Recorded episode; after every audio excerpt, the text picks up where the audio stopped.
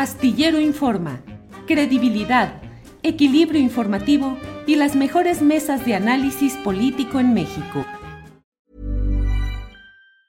Tired of ads barging into your favorite news podcasts? Good news. Ad-free listening is available on Amazon Music. For all the music plus top podcasts included with your Prime membership. Stay up to date on everything newsworthy by downloading the Amazon Music app for free or go to amazon.com slash news ad free. That's amazon.com slash news ad free to catch up on the latest episodes without the ads. ¿Te preocupas por tu familia? Entonces, ¿por qué darles solo huevos ordinarios cuando pueden disfrutar de lo mejor? Eggland's Best, los únicos huevos con ese delicioso sabor fresco de granja, además de la mejor nutrición, como 6 veces más vitamina D, 10 veces más vitamina E y 25% menos de grasa saturada que los huevos regulares, además de muchos otros nutrientes importantes. Así que, dales los mejores huevos. Eggland's Best, mejor sabor, mejor nutrición, mejores huevos.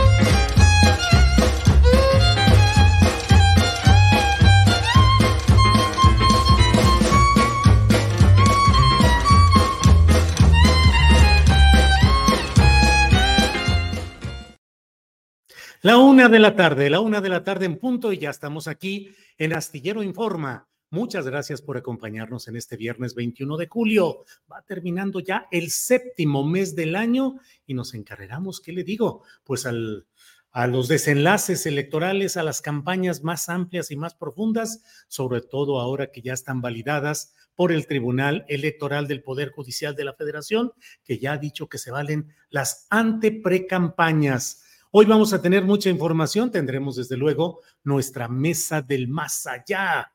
Tendremos a Horacio Franco, Ana Francis Moore y a Fernando Rivera Calderón. Además, recomendaciones de fin de semana y entrevistas diversas. Hoy no pudimos concretar la entrevista con la plática con el gran doctor Lorenzo Meyer por problemas de logística que él nos había planteado originalmente. Intentamos uh, conciliar tiempos y todo, no se pudo, así es que la guardamos para la próxima doble con el querido doctor Lorenzo Meyer.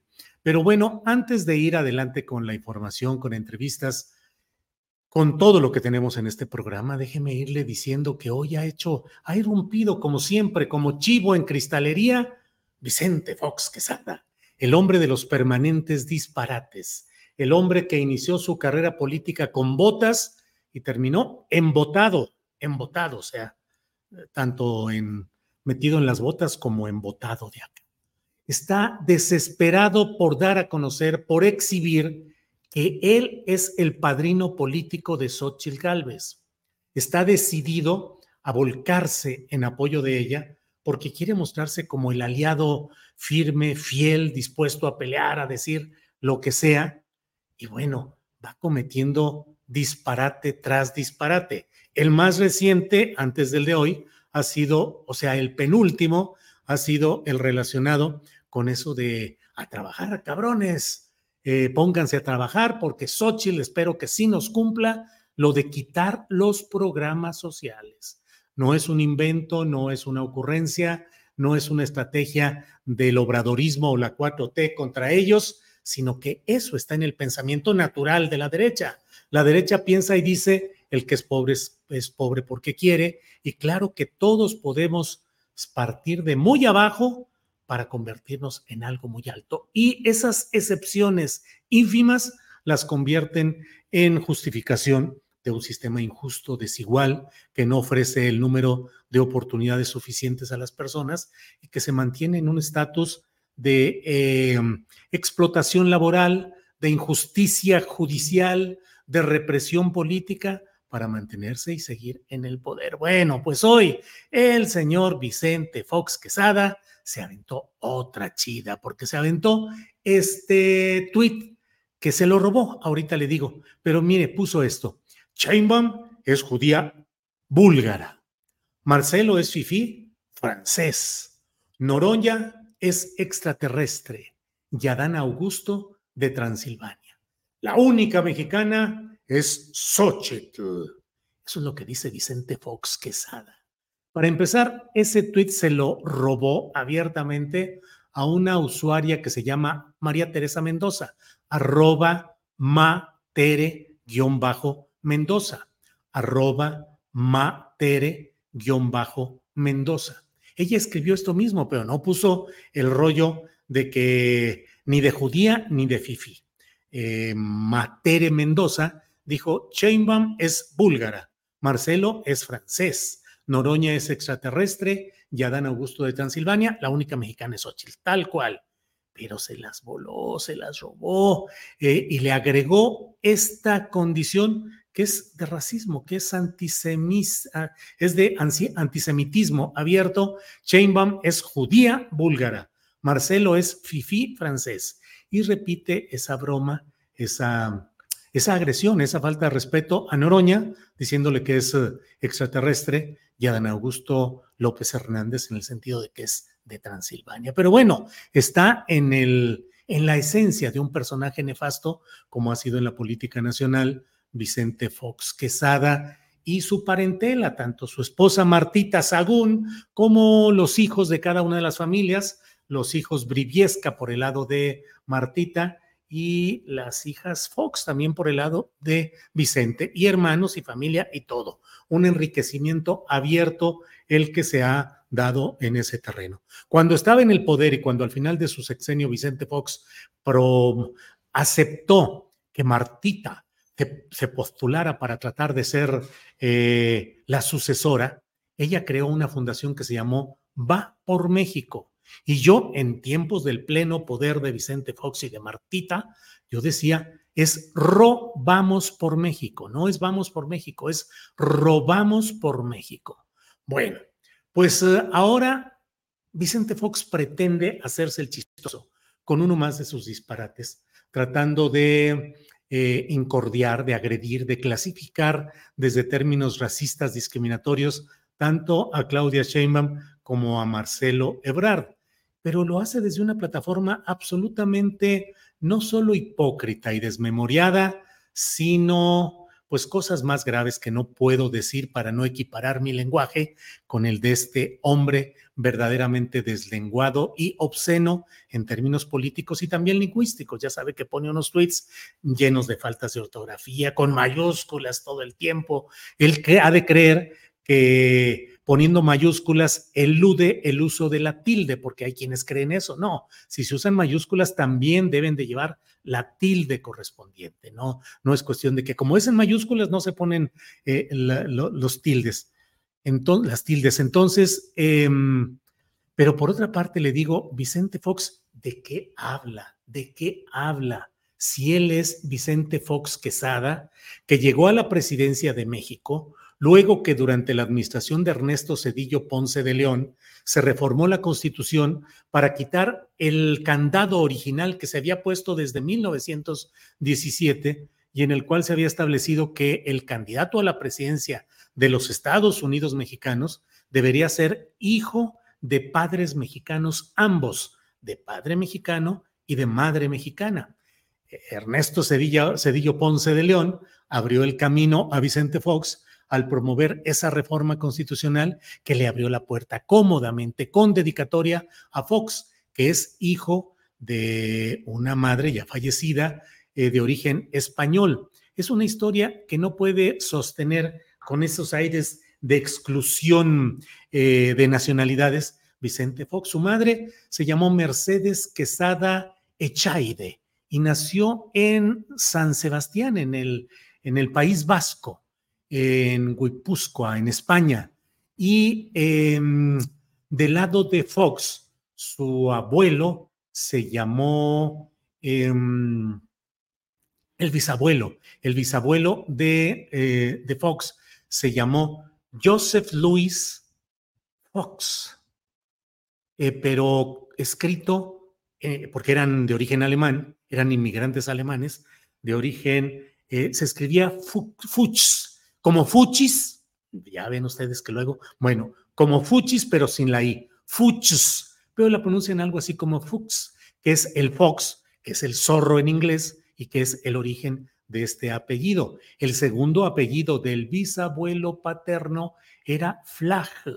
Se escribe F-L-A-C-H, Flach, pero lo pronuncian como sin la L, Fach, Entonces, esos eran los, antecedentes. El padre de Vicente Fox se llamó, no se llamó Joseph Luis, sino José Luis Fox Pont.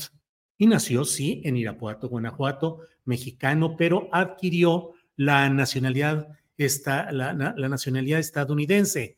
Eh, luego dijo que rechazaba y todo, pero ustedes saben que la nacionalidad estadounidense no, se, no es renunciable en un trámite tan sencillo. Pero bueno, pues esa es la historia personal de Vicente Fox Quesada.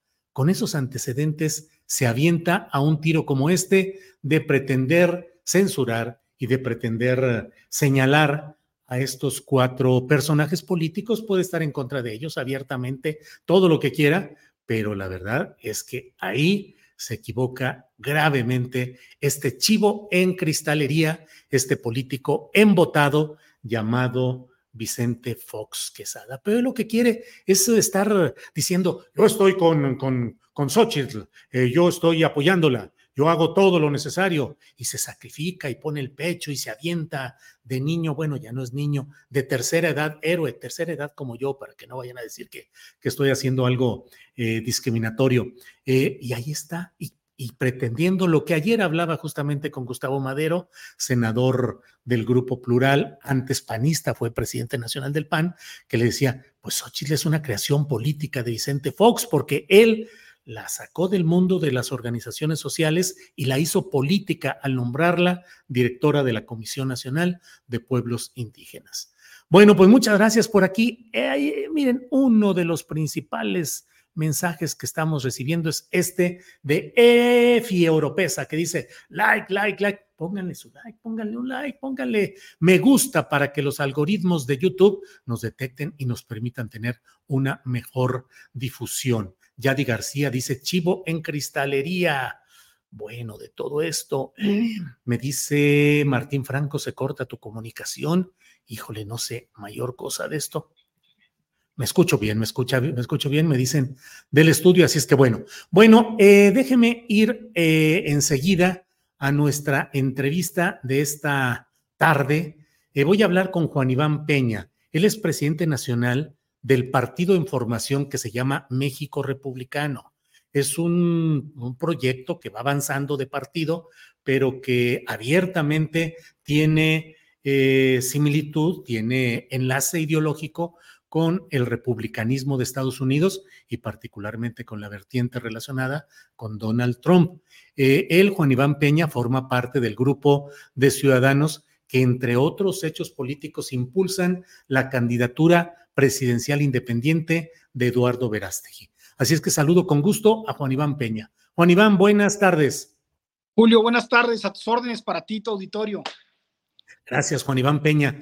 Juan Iván, pues a reserva de pedirte tu opinión respecto a lo que significa un acto en el cual han estado juntos Donald Trump y Eduardo Verástegui y lo que ahí se ha dicho, quiero preguntarte Em, ¿Cómo va en términos procesales la posibilidad de que Eduardo Verástegui sea candidato presidencial independiente? El próximo jueves 27 eh, eh, debe ser emitida a más tardar la convocatoria del INE para candidaturas independientes. ¿Se registrará, según lo que tú sepas, Verástegui? Julio, yo creo que tenemos señales inequívocas de que Verástegui va a buscar la candidatura me parece que el presidente Trump ha eh, hecho valer una dimensión que no estaba en la jugada política mexicana. Yo escucho y veo a los políticos mexicanos ensimismados y viendo hacia adentro, sin darle nunca importancia a estos 38 millones de compatriotas que mantienen al país en buena medida y que están en Estados Unidos. Y mientras todo el mundo estaba de este lado peleándose, eh, nosotros hemos estado sistemáticamente construyendo base social, organización y camino en Estados Unidos con estos mexicanos que tienen derecho al voto y que nunca han votado porque no les son atractivas las fórmulas, porque repudian a los gobiernos que los expulsaron económicamente y porque no tienen mayor interés en lo que está, en lo que está pasando. Pero cuando la dimensión es una dimensión en Estados Unidos, cuando Verástegui fue el responsable del programa de prosperidad hispánica, cuando una figura del nivel y tamaño de Donald Trump irrumpe con un comentario tan claro como que Verástegui puede ser presidente, entonces esta dimensión de repente se nos aparece. Esta dimensión a la que volteamos para pedirle dinero, pero nunca opinión, porque los partidos fingen que trabajan en Estados Unidos, los partidos mexicanos, pero en realidad no hacen, va a irrumpir dramáticamente en la realidad mexicana. Yo creo que Eduardo está decidido a participar, no, no creo que haya eh, duda en él. Y lo que nosotros hemos hecho es construir presencia en 60 mil casillas en México y en más o menos este, 25 ciudades de los Estados Unidos donde va a irrumpir el voto mexicano a favor de Eduardo una vez que se registre, Julio. Juan Iván, eh, ¿cuál es el peso electoral real de esa comunidad de mexicanos que están en Estados Unidos? Digamos, en las últimas elecciones presidenciales o federales, ¿cuántos mexicanos en Estados Unidos habrán ido a votar? No, no, no llegan al millón, pero no es importante, Julio, porque te repito, cuando estás en Estados Unidos y ves cómo los partidos mexicanos tratan de atraer el voto, te das cuenta de que precisamente se trata de que no voten, porque los mexicanos que están en Estados Unidos, tú lo sabes, tú mismo has vivido allá, pues es gente que está resistente a lo que está pasando en México. Sin embargo, Eduardo sí es un actor de la política norteamericana.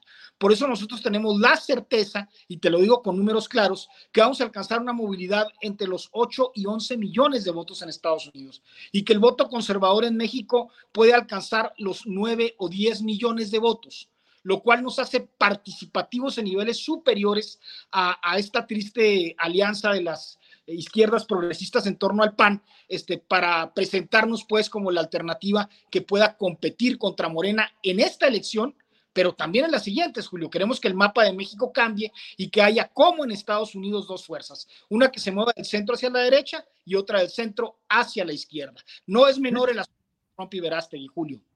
Eh, Juan Iván, me dices que eh, menos de un millón de votantes en las más recientes elecciones federales ¿en cuántos meses van a conseguir que pasen de 1 a 10 millones de votantes en Estados Unidos? ¿A razón de cuántos por día?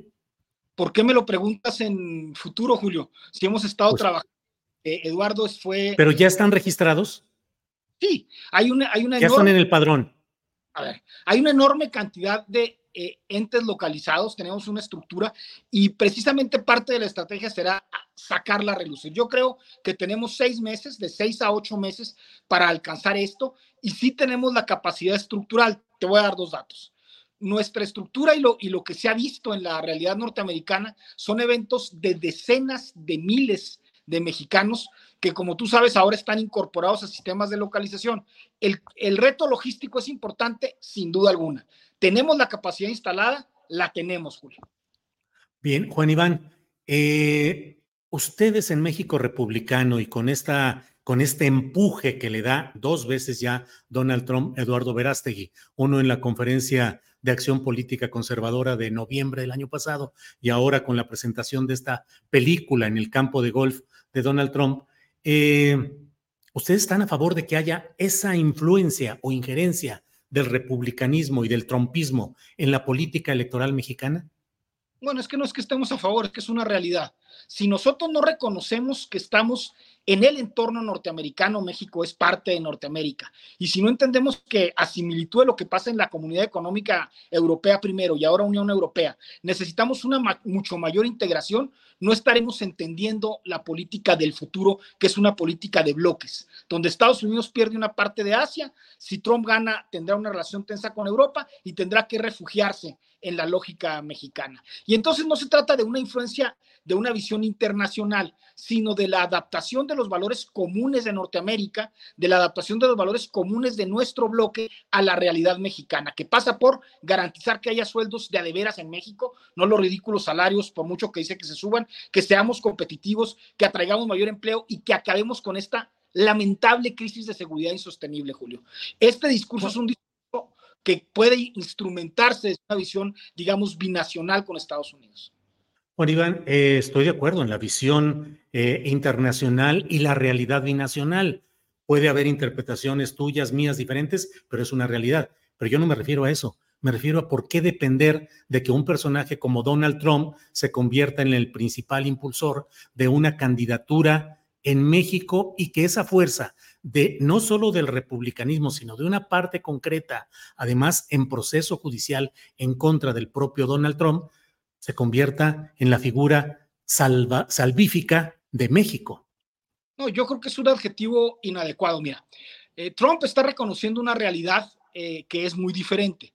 Trump sí sabe que hay 38 millones de mexicanos y 50 millones de hispanos que viven una realidad y él ha sido muy atacado por, por la mala interpretación de su discurso. Verástegui no depende. Juan Iván, pero ¿cuál mala interpretación? Dijo que éramos ladrones, violadores, que éramos bad, bad men. Dijo, dijo textualmente, muchos mexicanos que vienen son gente buena. Una parte de ellos no es lo mejor que México tiene, nada más que esta parte la editan, ¿no? Pero además otra cosa más importante, Julio, el Partido Demócrata sistemáticamente ha impedido que haya un acercamiento entre México y Estados Unidos. Eh, la, última vez que hubo una amnistía la hizo Reagan, el Partido Republicano ha sido siempre abierto hacia la relación eh, bilateral, porque precisamente este, digamos, aislacionismo de Asia y de Europa lo conlleva a entender con México una mejor relación. Y más importante todavía, el presidente Trump mantuvo una relación de respeto con el gobierno mexicano y un acuerdo político mucho más eficaz, aún con la 4T, que podría decirse que hay una diferencia ideológica, porque respeta profundamente nuestra idiosincrasia.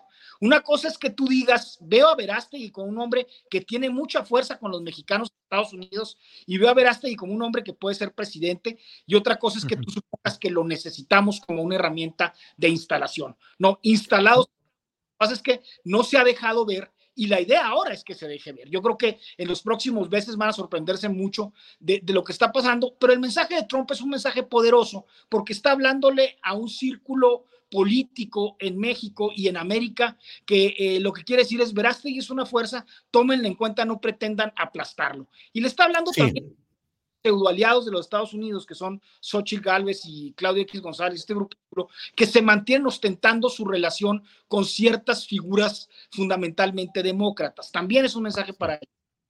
Sí, eh, Juan Iván, eh, inequívocamente debemos asociar los mexicanos la promoción y la figura de Eduardo Verástegui y quienes van con él. ¿Lo asociamos inequívocamente con la figura de Donald Trump? No, yo creo que son figuras similares en escenarios distintos.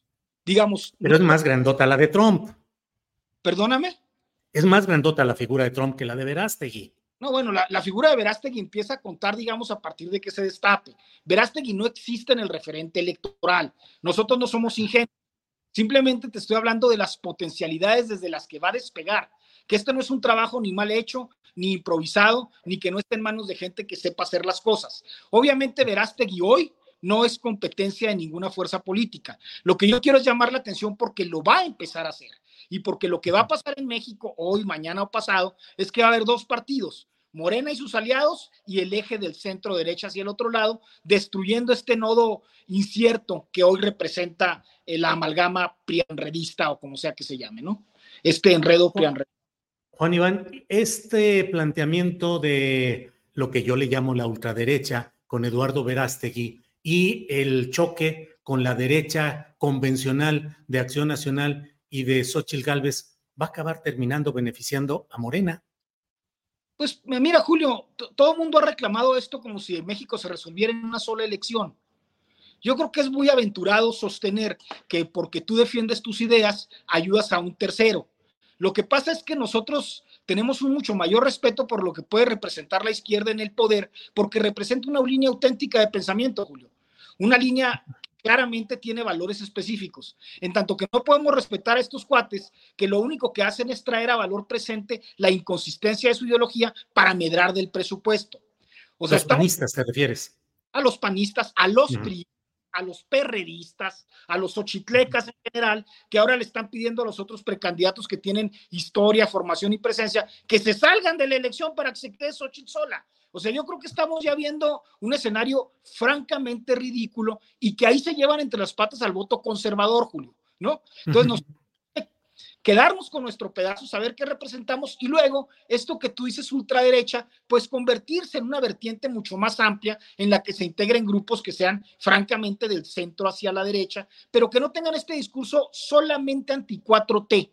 Tú no puedes pretender gobernar México solamente queriendo golpear a López Obrador.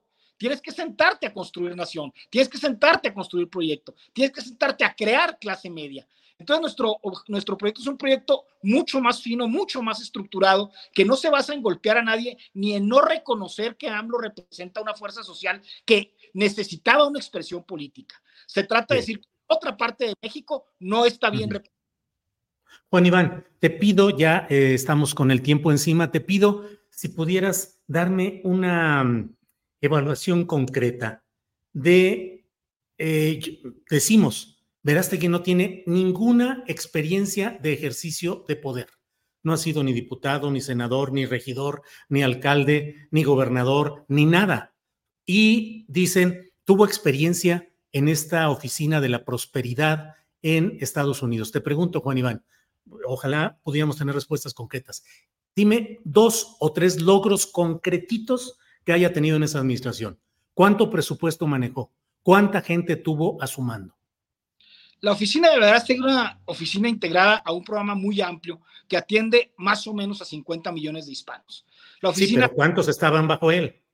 No llegaba a 60 personas, Julio, y su función fundamental era crear políticas públicas para que la administración las planteara. Porque en Estados Unidos no funciona como acá, no es la corte del secretario de Estado, es la oficina de asesoría que integra documentos para que otros los operen. Y luego es una asesoría pero no, no como tú la concibes, porque aquí las asesorías son gente que le dan dinero para que robe o haga negocio, no. Se trata pues de una que genera proyectos para que se concreten y luego los evalúa.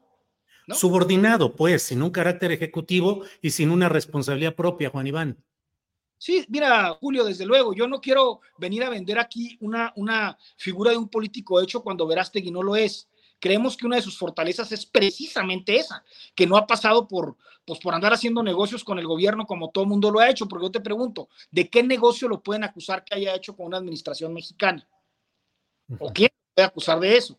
Entonces tiene estas ventajas y habemos políticos con mucha mayor experiencia en torno a Eduardo que estamos trabajando en proyectos muy serios para poder presentar una candidatura con firmeza, Julio. Bien, Juan Iván, pues muchas gracias por esta entrevista. No puedo dejar de preguntarte, ¿vas a rezar el rosario con Eduardo Verástegui? Si fuera necesario, Julio, hay que, hay que hacernos de todas las ayudas espirituales que se requieran para esta cruzada que tenemos por delante. O sea, ¿de veras te imagino rezando el rosario junto con Verástegui así en una acción colectiva?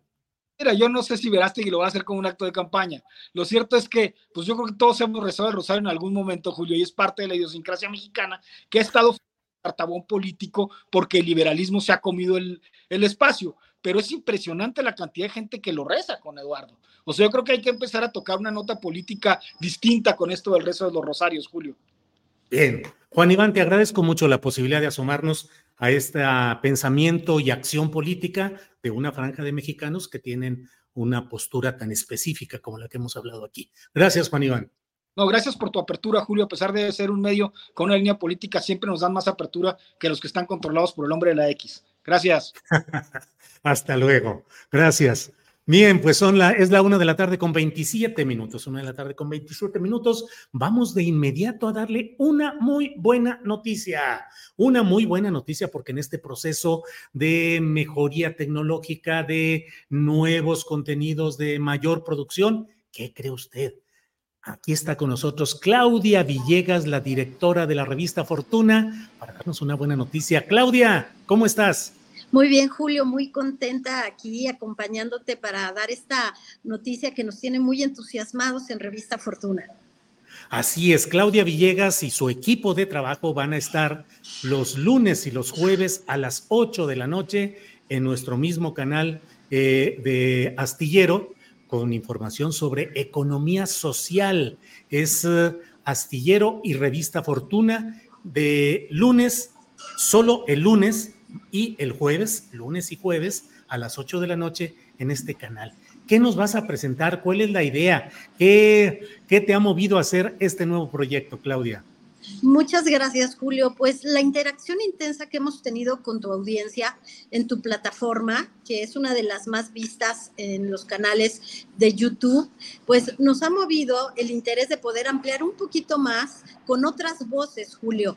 Queremos invitar a funcionarios, a empresas, queremos invitar a analistas para que nos cuenten ¿Cómo va esto de la economía social? Porque la economía social, Julio, se va a poner muy, muy, muy vigente a pesar de que debería de haber estado siempre presente porque hay nuevos criterios sociales, ambientales y de gobernanza. Ahí está el caso de, Pemex. Entonces, vamos a trabajar en economía social y vamos a hablar del deber ser de las empresas y de lo que deben aportar a una sociedad, porque no todo es política, Julio, eh, con todo respeto.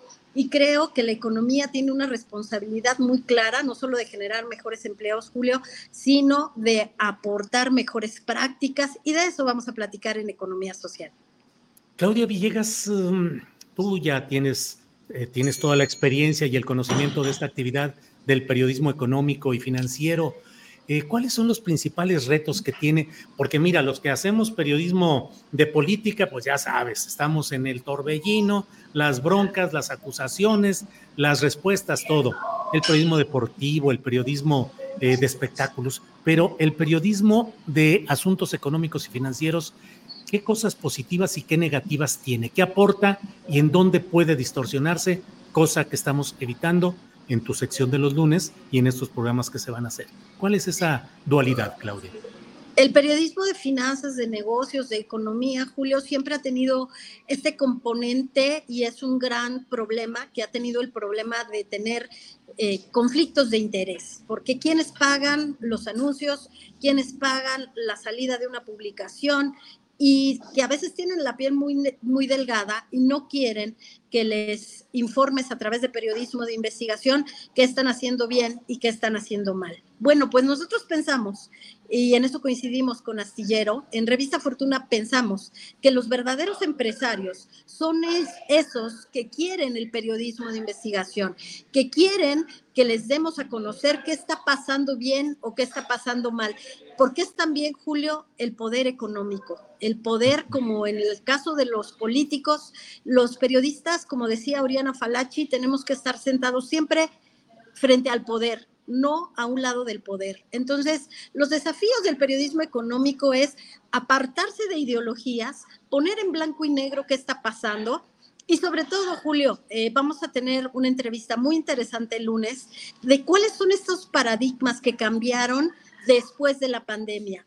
¿Cómo no podemos seguir interpretando los indicadores económicos de la misma manera? Ahí está el tipo de cambio que cambió radicalmente los inputs del tipo de cambio, lo que está determinando que tengamos un peso fuerte. Eso cambió, Julio. Y entonces los periodistas de economía y finanzas y negocios tenemos un chip que se forjó al calor del neoliberalismo y nos cuesta trabajo pensar diferente.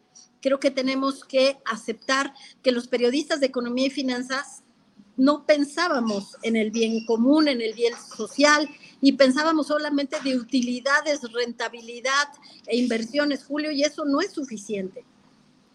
Claudia, em, agradeciéndote esta posibilidad de platicar y para ir cerrando esta, este anuncio para quienes estén llegando, este lunes y luego el jueves de cada semana estará Claudia Villegas y su equipo de la revista Fortuna en ah, un programa denominado Economía Social a las 8 de la noche del lunes a las 8 de la noche del jueves. Pero, Claudia, ¿qué tanto los mexicanos nos hemos ido adentrando a, a los entretelones de las finanzas, de la economía, o sigue siendo un asunto muy distante al que no queremos entrarle? No, Julio, justo cuando llega el momento de votar, lo que se valora y lo que se pondera es cuánto dinero traes en el bolsillo. Ponderas cómo te fue en el año que concluyó. Ponderas si tus hijos pueden ir a la universidad. Ponderas todos los temas que tienen que ver con desarrollo, con economía, con finanzas. Entonces, los mexicanos ya estamos eh, inmersos en qué es lo que está haciendo bien el, gobierno en materia de política económica, finanzas públicas, las empresas, que si son empresas que compiten o no compiten o están esquilmando a los usuarios, a los, a los clientes, por supuesto, y por supuesto, Julio, cuáles son esas políticas públicas que mejoran tu calidad de vida. Entonces, creo que la economía y las finanzas y los negocios solamente tenemos que explicarlos en blanco y negro, Julio, como tú nos has enseñado en Astillero, y de eso se va a tratar economía social. Claudia, muy agradecidos por tus participaciones de siempre. Claudia mantendrá su colaboración de los lunes en este programa, eh, como, actual, como lo hemos hecho ya durante un buen tiempo, pero además tendrá el lunes y el jueves su sección de economía social con su equipo y créanme que va a haber muy buenas entrevistas. Me da envidia, Claudia, porque consigues puro, puro invitado de primer lugar, de primer nivel, con, eh, va a estar muy interesante. Ya estamos puestos para verte. Claudia, listos para este lunes arrancar 8 de la noche, Economía Social. Más que listos, querido Julio, y otra vez agradecerte a ti, Astillero, a todo el equipo, la oportunidad de compartir tu, tu plataforma y de poder estar juntos cuando sea necesario, Julio, ¿eh? Siempre vamos a estar pendientes. Claudia, muchas gracias y nos vemos el próximo lunes. Gracias. Gracias, Julio. Abrazos a todos por fin de semana. Sí, claro. Abrazos a todos nos envía Claudia, gracias. Es la una de la tarde con 34 minutos, una de la tarde con 34 minutos. Alex Fernanda está con nosotros. Alex, por andar aquí metido con las entrevistas y con no sé cuántas cosas y con el chivo y en cristalería de Fox y no sé cuántas cosas, ya no dimos información de lo que va pasando en este día, pero para eso estás aquí, para salvarnos y decirnos qué hay hoy, Alex. Julio, mira, buenas tardes eh, a ti, a la audiencia, y quiero comenzar hoy con Norma Piña. El día de ayer estuvo participando en el Congreso Mundial de Derecho que se está llevando a cabo en Nueva York. Durante su participación, la ministra presidenta alertó, según ella, de una eventual vulneración a la soberanía en el Poder Judicial que dice no solo se está dando en México, sino que se está dando a nivel mundial. Em, Julio, por otra parte, eh, Marco Cortés, eh, presidente nacional del PAN, eh, informó ayer a través de sus redes sociales que han presentado una denuncia en contra del presidente Andrés Manuel López Obrador ante la Comisión Interamericana de Derechos Humanos. Lo están acusando de utilizar a la UIF, a la FGR y a todo el aparato del Estado para atacar, dicen ellos, a Xochil Gálvez, Santiago Krill, Cabeza de Vaca, entre otros miembros de pues, el Frente Amplio por México.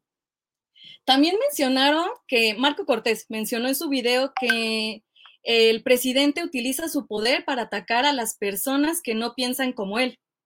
Y por otra parte, Cecilia Patrón, que es la secretaria general, dijo que cuentan con el apoyo de los ciudadanos para evitar una dictadura, dice, al estilo de Cuba, Nicaragua o Venezuela. Y pues mira, aquí estamos viendo y el video no lo podemos poner porque tiene música, pero pues ahí está Marco diciendo lo que les acabo de comentar. Bien, eh, Alex. Sí. Por otra parte, em, hoy el presidente en la mañanera tuvo una invitada. Se, se, trata de Estela de Carlotto. Ella es presidenta de las abuelas de la Plaza Mayo en Argentina. Estela, de 92 años, dijo que va a continuar con la lucha em, por las personas desaparecidas y también dijo que hizo un llamado para la unidad de América Latina. Escuchemos. 45 años que soy parte de una lucha en la Argentina por la desaparición forzada de personas. Voy a seguir para que esto no vuelva a pasar. nunca más no es una palabra, es una necesidad para todos los pueblos de Latinoamérica. México para la Argentina es un país hermano, no hermanísimo Acá han recibido exiliados para salvarles la vida. Estrechemos los abrazos de toda Latinoamérica para la verdad, la memoria, la justicia y el nunca más. Gracias por ayudar a todos aquellos que como nosotros necesitan su, su lucha también. Muchas gracias. Y también en la conferencia de prensa matutina le preguntaron al presidente acerca del caso de Emilio Lozoya. Eh, el presidente negó que busca extorsionar al exdirector de Pemex y reiteró que debe haber reparación por todo lo que Lozoya hizo. Escuchemos las palabras. Que Pemex y la Fiscalía están actuando bien y que considero justa la cantidad de reparación del daño, porque no es una extorsión. Es que si se revisa el daño causado al erario público fue mucho. Claro, no intervino nada más el señor Lozoya. Tiene que haber reparación del daño, porque antes era una cosa vergonzosa. Saqueaban y no solo no reparaban el daño, sino les devolvían recursos. Tengo en la memoria o se me viene a la cabeza el caso de Raúl Salinas. Y también eh, hay que recordar que esta semana se estrenó la sección No lo digo yo y hoy el presidente abordó más el tema. Dijo que hay cosas que en los medios convencionales no se está diciendo y también que hay un silencio cómplice. Escuchemos lo que dijo. La sección No lo digo yo tiene como propósito el dar a conocer lo que se oculta en los medios convencionales. Hay muchas cosas que la radio, la televisión, los periódicos no difunden porque no les conviene. Entonces, si se pone aquí, se entera la gente. Hay un silencio cómplice en la mayoría de los medios de manipulación, que no de información, con honrosas excepciones. Es importante que todo eso se dé a conocer. ¿Para qué eh, exponernos? No lo digo yo, si este, lo dicen ellos mismos. No lo digo yo, Alex, sino ellos. No eres tú, soy yo. Algunas de esas cosas que luego se dicen, Alex. Sí, y justamente después de esto volvió a poner el video de Fox, donde ya ves que este video ha estado los tres días seguidos, no lo podemos poner por derechos de autor, pero también volvió a recordar y que, híjole, Julio, ¿cómo, qué, te pare, ¿qué te parecieron esas palabras de Fox que Sí, sí, sí, sí, sí. Pero bueno, la verdad es que la salida del presidente López Obrador con esa sección de no lo digo yo, es así como decir, bueno, pues yo qué, ya no me echen la bronca. Y no dudemos, Alex, que más adelante digan, pues ahí va en línea a decir, está usted evadiendo, eludiendo, y le, le van a querer castigar también el no lo digo yo, pero ahí va López Obrador, que se puede estar a favor, en contra de él, criticar eh, rotundamente todas sus políticas, quien así lo desee, pero creo que no puede negar que tiene ideas brillantes y chispeantes en términos de comunicación política, Alex. Julio, y también eh, igual en las redes sociales ha estado esto de la señora X y hasta Xochitl ya se sacó fotos como Terminator con X. Entonces también están de los dos lados aprovechando uno y otro. Así es, Alex. Pues Alex, sí. Perdón, ¿ibas a decir algo, Alex? sí, que vamos a ir preparando la mesa y te dejo. Alex, muchas gracias. Muchas gracias ya. Ya es viernes hoy, ya estamos terminando la semanita. Así es que muy bien. Alex, muchas gracias y seguimos adelante. Gracias, Alex. Claro que sí. Hasta luego. Bueno, eh, como le digo, es la una de la tarde con 42 minutos. Le invito hoy a las nueve de la noche que vamos a tener nuestra videocharla astillada a que me acompañe a analizar algo que resulta muy curioso ha salido a la luz pública y hoy está con nota en Reforma y obviamente en el Universal y algún otro tipo de medios así convencionales, no muy tradicional, no, nada cercanos al obradorismo, la nota de que se crea una nueva organización de jóvenes que está luchando a favor de Claudia Sheinbaum y sus políticas. Son jóvenes que van a luchar para llevarla adelante, para apoyarla. Esta sección de Suma, jóvenes, tiene como figura relevante a un personaje que se llama Paola eh, Félix Díaz, que ella presume de ser descendiente de la familia de Porfirio Díaz, de uno de, los integrantes de Félix Díaz. Eh, y em, ella fue secretaria de Turismo de una manera que siempre comenté, era inexplicable que la secretaria de Turismo de Claudia Sheinbaum fuera un personaje como esta mujer que no tiene una formación política de izquierda, progresista, ni nada por el estilo, pero bueno, ahí apareció como secretaria de turismo. Y se montó en el avión del señor Juan Francisco Ili Ortiz, director del Universal, que salieron rumbo a Guatemala, a la boda de aquel personaje en ese momento tan impactante que era director de la unidad de inteligencia financiera, que casó con quien era y es en este momento todavía consejera del Instituto Nacional Electoral, Carla Humphrey. Bueno, pues viajaron en ese avión, era a invitación de Ili Ortiz. E insisto en lo de Ili Ortiz porque es clave lo que le estoy diciendo. Ili Ortiz, eh, el avión de él, van a la boda como invitados y los descubren al llegar al aeropuerto de la ciudad de Guatemala que llevan 35 mil dólares que no declararon. Un pelo de gato para la fortuna de Ili Ortiz, pero sin embargo ahí aplicaron las reglas correspondientes y se hizo un escándalo y terminó renunciando a su cargo o siendo renunciado el entonces titular de la unidad de inteligencia financiera, que ahora es el eh, fiscal general de justicia del estado de Hidalgo. Pero, em, pues ahora, después de todo aquel argüende, después de todo lo que pasó, ahora reaparece Paola Félix Díaz como parte directiva de los jóvenes de Suma, acompañada de una señorita de, apellido Ili, porque es justamente una hija de Juan Francisco Ili Ortiz, que ahora está ya convertida en apasionada impulsora de este proyecto. Los hijos y los padres no tienen, no tienen, no tenemos corresponsabilidad en lo que unos u otros planteen. Cada quien puede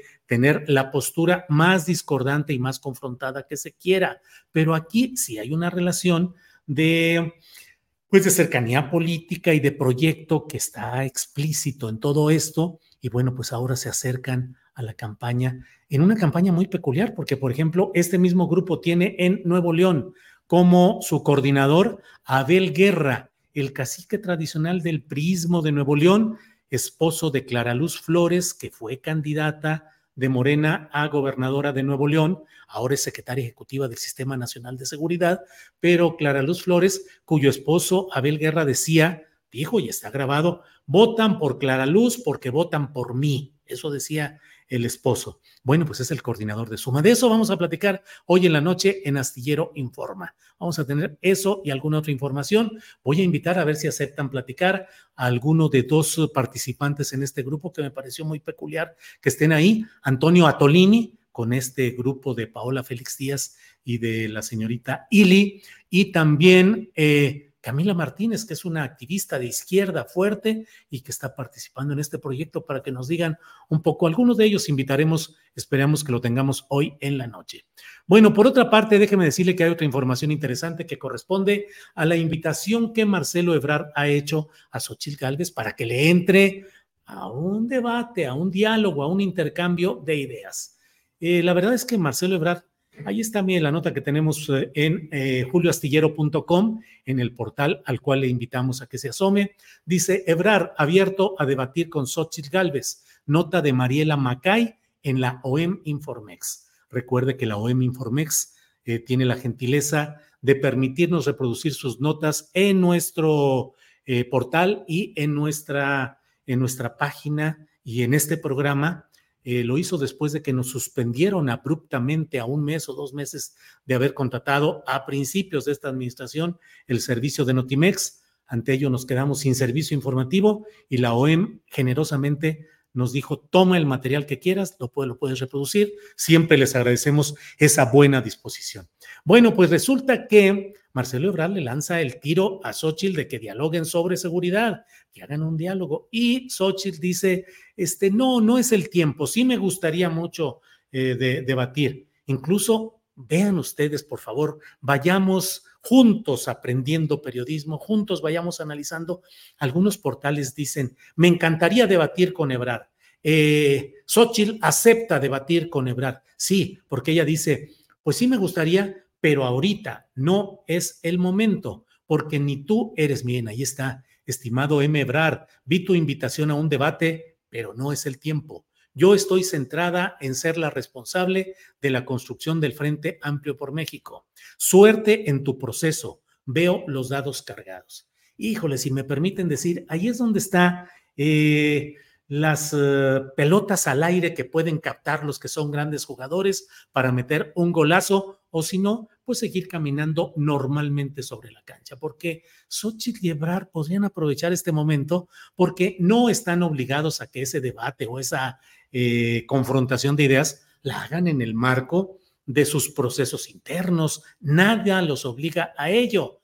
Xochitl, creo yo, pudo haber dicho para lastimar las posibilidades de la candidatura de eh, Claudia Sheinbaum, decir, claro, claro que sí, vamos a, a, platicar por fuera de los procesos y te ubico porque tú eres el hombre inteligente y el que tienes ideas y propuestas y no sé qué tanto, no como tus otros compañeros o tu otra compañera, y podrían ahí, y Ebrard también ganaría, pero pues muchas veces, la verdad, los políticos a veces se van por la planicie en este caso, la postura inteligente me parece que es la de Marcelo Ebrard, del cual hemos hecho en otras ocasiones comentarios diversos críticos, pero eso no le puede retirar de mi parte al menos el reconocimiento de que es un hombre con una gran experiencia administrativa y con mucho, mucho olfato político. Tiene demasiados años, décadas metido en el rejuego político, cayendo, subiendo, levantándose de todo. Aquí dice José Ochoa, ambos carecen de inteligencia, es mi punto de vista. Julie de la Garza Campos dice, ¿y qué tú, Julio, hiciste desaparecer a Clara Luz? Julie de la Garza no, yo la entrevisté, le pregunté sobre lo que yo sabía y sabía y sabía Clara Luz. Eh, si quieres ya podemos, ah, aquí está. Marcelo Ebrard le responde, dice, no coincido contigo, Xochil Gálvez, siempre es tiempo de debatir. Hoy más que nunca, este momento es inédito.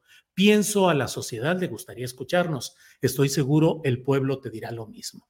Pues sí, esa es la respuesta eh, de inteligencia política de Marcelo Ebrard. No, no, no le regateo ni nada. Y Xochitl se queda anclada en, pues es que este es el tiempo en el cual tenemos, no váyanse a un café, a una cantina, eh, convoquen a los medios, hagan una cosa interesante y se pueden a platicar y a discutir. Y es un debate que no tiene por qué afectar los procesos internos de sus partidos. Y bueno, Xochitl le lanza el más, están cargados los dados cuando en el proyecto de Va por México están cargadísimos ya a favor de Xochitl, donde están virtualmente desaparecidos todos los demás. ¿Quién se atreve hoy a decir que Krill o que de la Madrid o Beatriz Paredes pueden ganar el proceso interno de Va por México? No, a menos que le caiga una Mm, sanción o una interdicción, un problema grave de índole judicial a Xochitl Gálvez, pues ella es la ganadora predeterminada desde hoy. Bueno, no desde hoy, desde hace 15 días.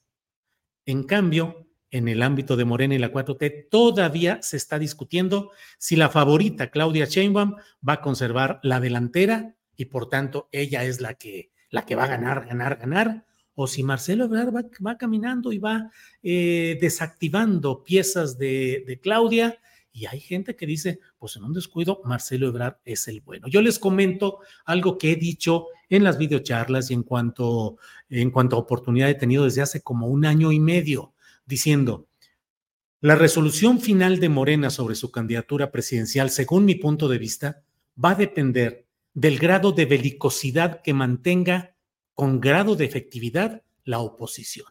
¿Qué quise decir con todo este choro?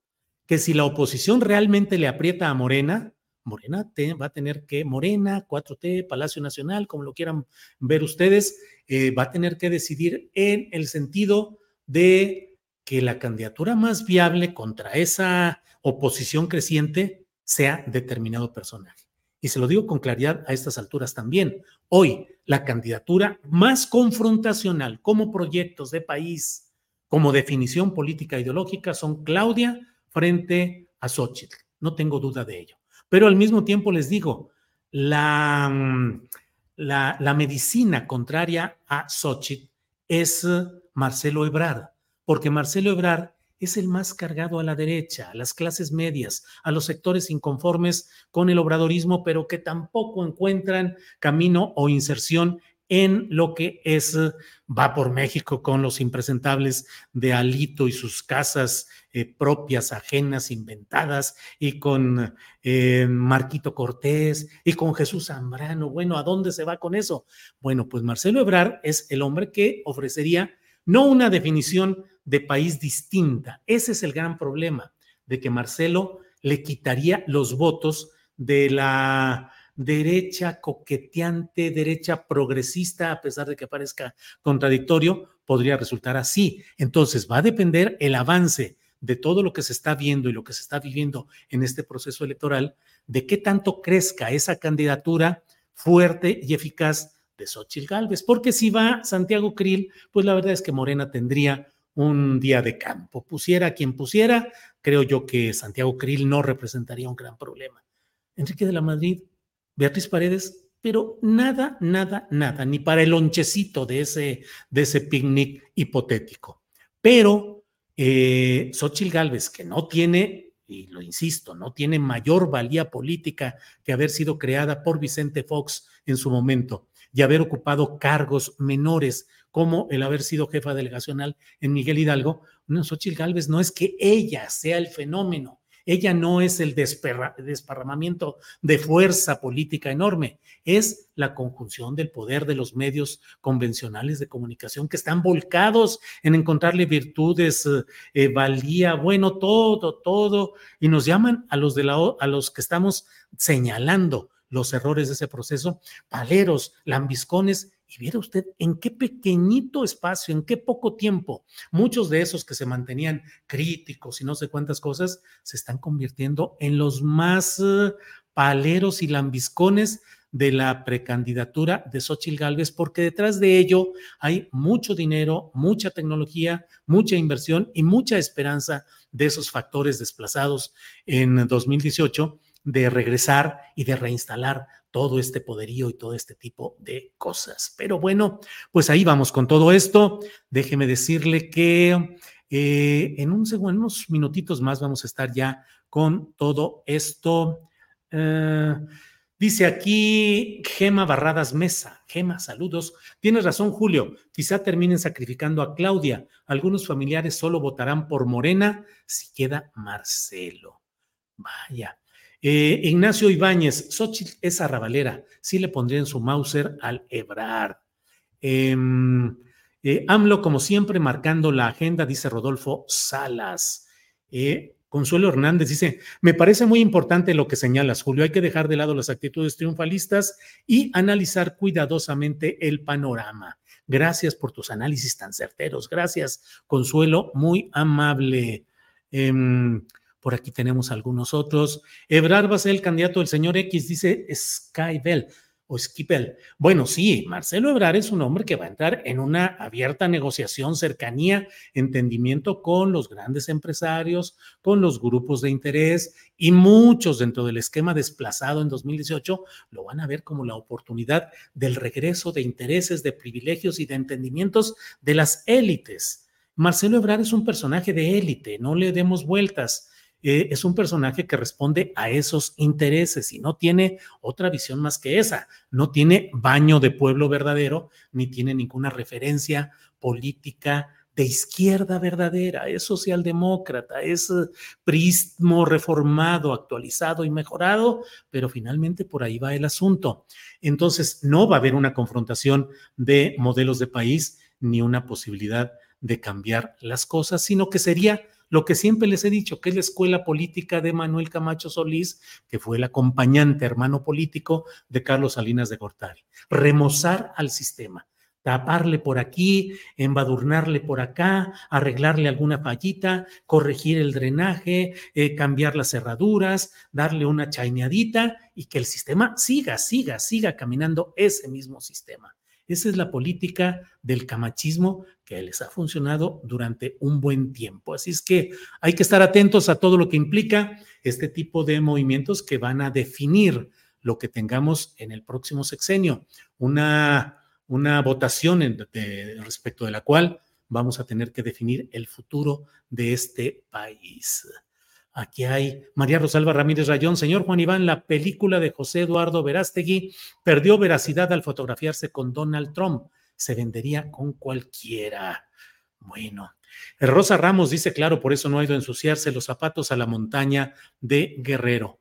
Eh, dice Patricia Gutiérrez Otero, Julio, no mencionas a Augusto. Patricia, yo no veo la mera verdad a, Dan Augusto verdaderamente. Me parece que Dan Augusto está generando corriente política, fuerza, masas, presencia, espectaculares. Uy, siguen los espectaculares de Adán Augusto por todos lados, pero con la idea de convalidar finalmente la decisión que se tome. Y yo creo que Adán Augusto va a estar muy contento de convalidar, levantarle la mano a Claudia Sheinbaum y no Marcelo Ebrard. Eso es lo que yo creo, pero ya sabe usted que puede estar muy equivocado.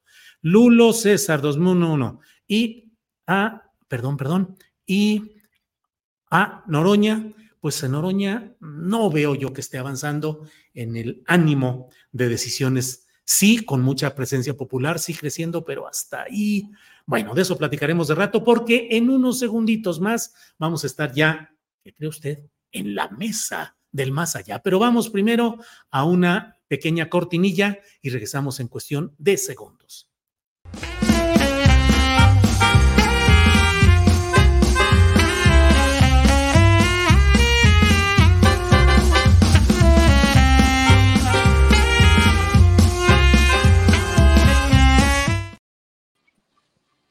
Bien, bien, bien, pues muchas gracias. Muchas gracias. Ya estamos ahí, ya estamos con la mesa del más Benito, Ana Francis. Benito Bodoque. Mira, Benito Bodoque. ¿Cuál es Benito Bodoque, Fernando? ¿El que va adelante o el que está atrás? Hola, don Julio. Hola, ¿cómo estás? ¿Cómo estás, Fernando Rivera Calderón? Bienvenido. Este, este es Benito y acá está Don Gato para servirte, Julio, Ana y Horacio. ¿Y Horacio qué tienes? Horacio, ¿qué tienes tú? Es un amlito, pero está censurado porque me, van a acusar con el, con el telife, entonces mejor lo quito de aquí, porque es un amlito, mire, mire, nada más que no se puede enseñar. ¿Es de los que hablan? Es de los que, es de los que saludan nada más y dicen. Yo quiero de los que hablen, el del que dice me canso ganso y así. Sí, ese está muy bonito, pero ya no Ana porque me van a, me van a, me van a multar, me van a multar. Ana Francis, bienvenida después de tres semanas de ausencia. Qué bárbara. Aquí estoy desde el Congreso de la Ciudad de México una vez más. Aquí andamos. Sí, sí gracias. Ahí escuchamos incluso los debates y todo. Sí, sí, la presentación. Pase a votación, Ana Francis Moore, por favor, por la positiva o por la negativa. ¿eh? Aquí estoy al mejísimo. Muy bien. Gracias, Fernando Horacio. Ana Francis. Ana Francis, bienvenida. Y bueno, ¿cómo ves este tema de los amlitos? Fíjate, hace ratito teníamos 13 mil espectadores en vivo. Si Horacio pone ahí su amlito y los del INE se ponen exquisitos, dirían 13 mil por 500 pesos o 200 de cada amlito, bla, bla, bla, y se los descontamos a Morena. ¿Qué onda con los amlitos y las sanciones, Ana Francis?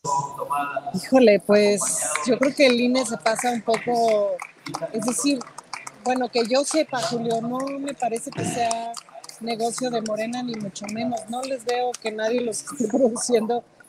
Pues esto es más bien negocio de mucha gente, ¿no? Hay mucha gente que los está haciendo. Nadie, ¿quién tiene? ¿Alguien tiene los derechos de autor? Este, el copyright, etcétera. Me parece que es la gente la que los está haciendo. Me parece que el INE se pasa. Y entonces, entre más se pase, pues, ¿qué crees que va a pasar? Yo que ni quería un amblito, ahora lo quiero. ¿Me explico? Es un poco absurdo pero pues ¿qué le vamos a hacer? Y lo mismo pasa con las canciones. La gente hace unas canciones increíbles y, y no, o sea, ¿quién se las paga? Pues nadie se las paga. La gente así va demostrando sus, pues sus distintos intereses. Hay mucha militancia, muchas.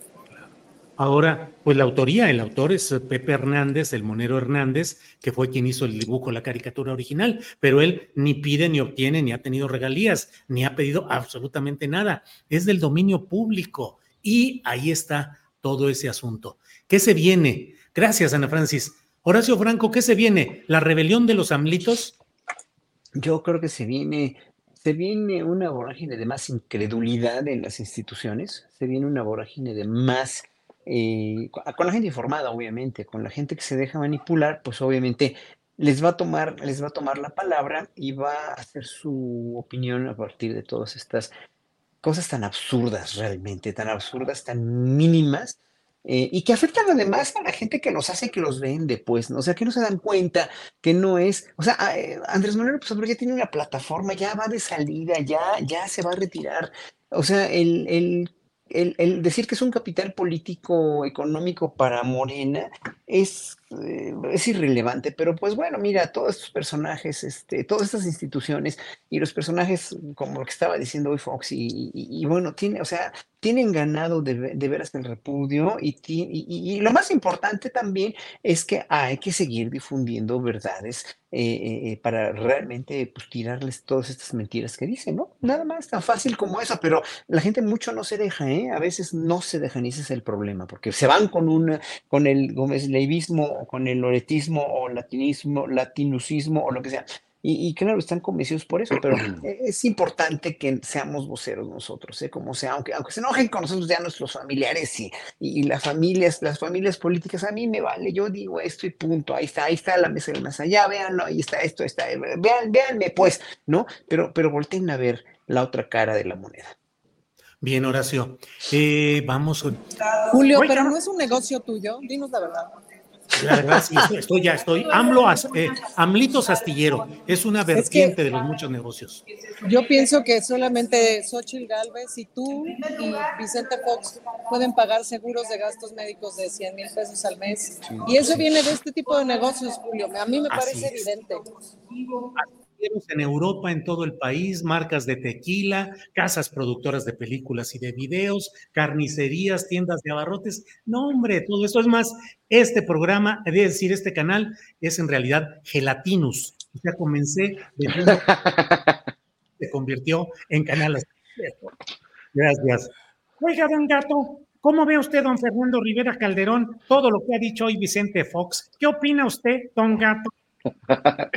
bueno, antes de entrar en materia, yo nada más sí quería hacer un comentario de los amblitos, porque sí creo que es un, fenómeno muy, muy interesante y que me recuerda, por ejemplo, cuando ah, eh, en el sentido eh, absolutamente contrario se pusieron de moda las máscaras de Salinas de Gortari, no sé si te acuerdas, este, pero las máscaras de Salinas las comprábamos para burlarnos de Salinas, para reírnos de él, para criticar su, su gobierno, su soberbia, y bueno, llegaron a ser hasta medio proscritas. Ya Cedillo, que ya tenía esa experiencia, eh, cuenta la leyenda que las mandó confiscar al mercado de Sonora y que las destruyó.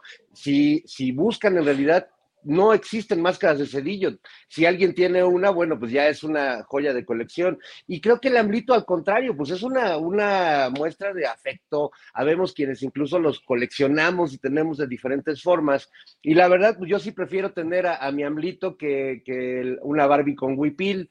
Este, creo que si nos vamos a muñequitos, pues prefiero, prefiero el amblito que tiene un, un origen mucho más sincero, mucho más este, de abajo, aunque ya sabemos pues que es parte de las industrias y de los negocios que hacen los moneros contigo, Julio, que son, sabemos que son millonarios, este, Hernández vive en un castillo allá en las lomas, y este, bueno, pues eso lo sabemos nosotros, ¿no? Porque somos amigos, pero, pero hacia el público tenemos que hacer otra, otra narrativa, como dicen en la derecha, Julio. Sí, oye, como tú dices, antes de que nos pongamos serios, déjame pasar con Ana Francis Mori y preguntarle si va a ir a ver cuál película, si la de Barbie o la de Oppenheimer, las dos o ninguna.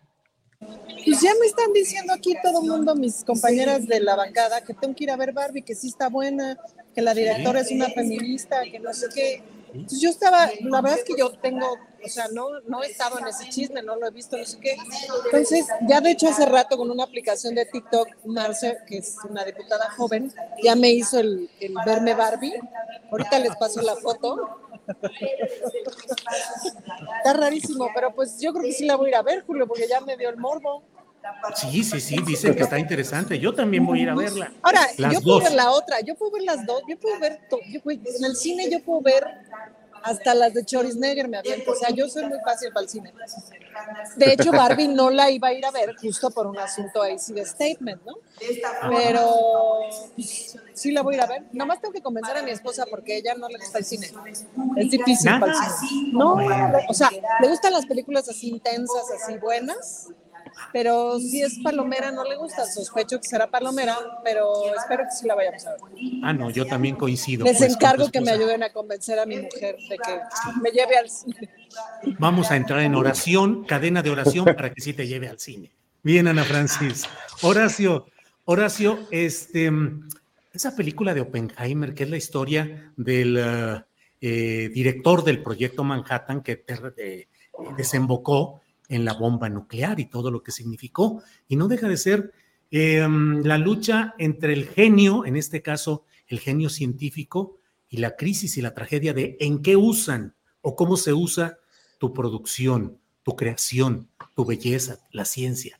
Horacio Franco, en el mundo de la música, del arte, de la cultura, ¿cuántas veces la producción genial es puesta al servicio de malas causas o pésimas causas? Hay muchísimas, muchísimas. Bueno, es que, a ver, vamos a ver. Este, voy a poner un ejemplo muy rápido. El, cuando, ahora en el conservatorio, que ya acabamos esta, la próxima semana clases, tengo un seminario de chavos que se van a titular, un seminario de titulación porque llegaron de la, de la pandemia devastados, sin tocar, sin tener clases presenciales, etc. Entonces los estoy ayudando a que den recitales y a que hagan, y a que hagan el, el esfuerzo por, este, pues por, por, retomar, ¿no? Dos años y medio de inactividad.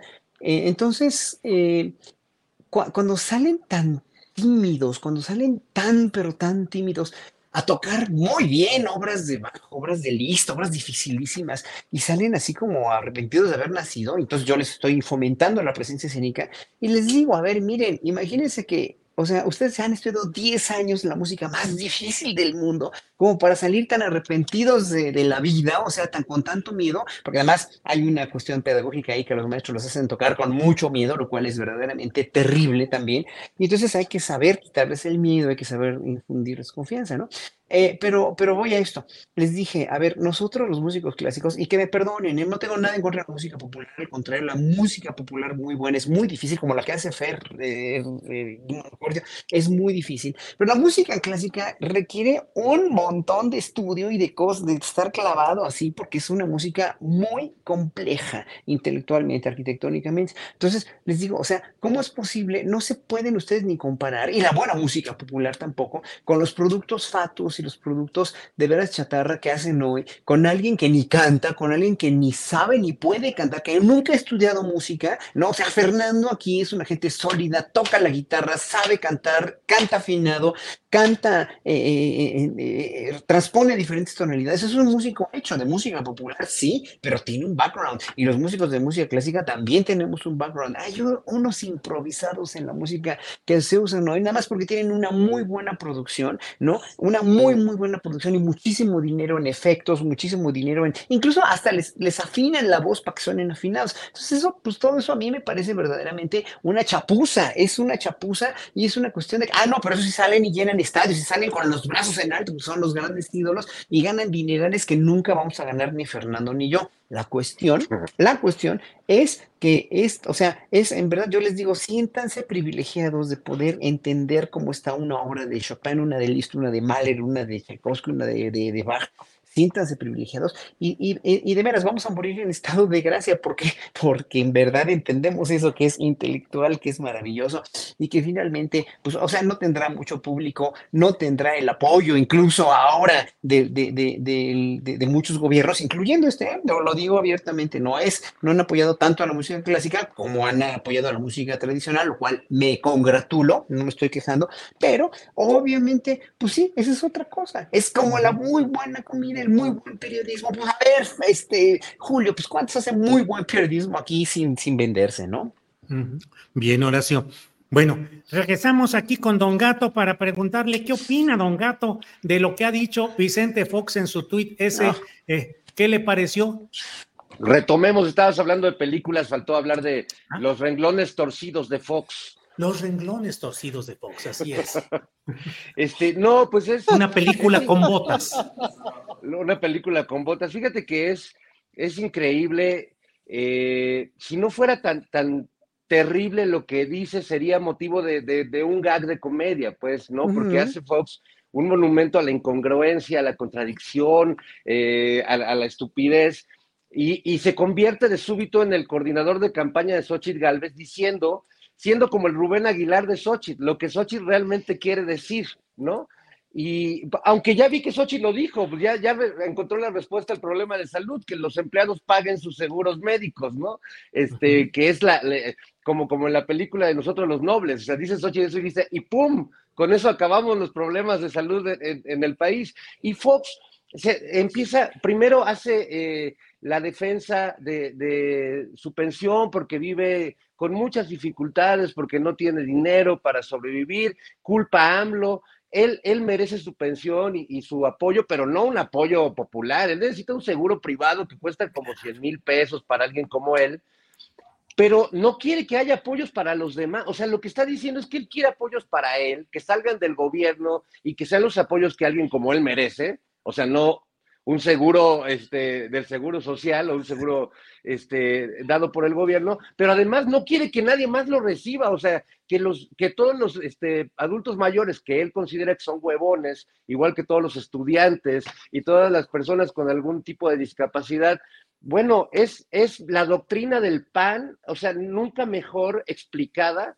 por el decano, por el líder inmoral de la derecha mexicana que es Vicente Fox. Así que yo creo que pues Xochitl ya tiene un, este, jefe de campaña natural y creo que ya está el planteamiento. Ya, olvídense del otro pobre que le encargaron de Gurría. Yo, yo ya, ya Fox ya la, ya la redactó y yo creo que lo único que tienen que hacer es comunicar su mensaje al resto de la población para que no haya una sola persona que vote por ellos en el 2024.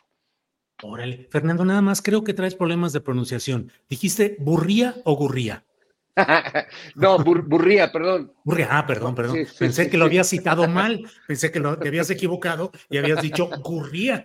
no, no, a corregir. ¿Tired of ads barging into your favorite news podcasts? Good news. Ad-free listening is available on Amazon Music for all the music plus top podcasts included with your Prime membership. Stay up to date on everything newsworthy by downloading the Amazon Music app for free or go to amazon.com slash news ad free.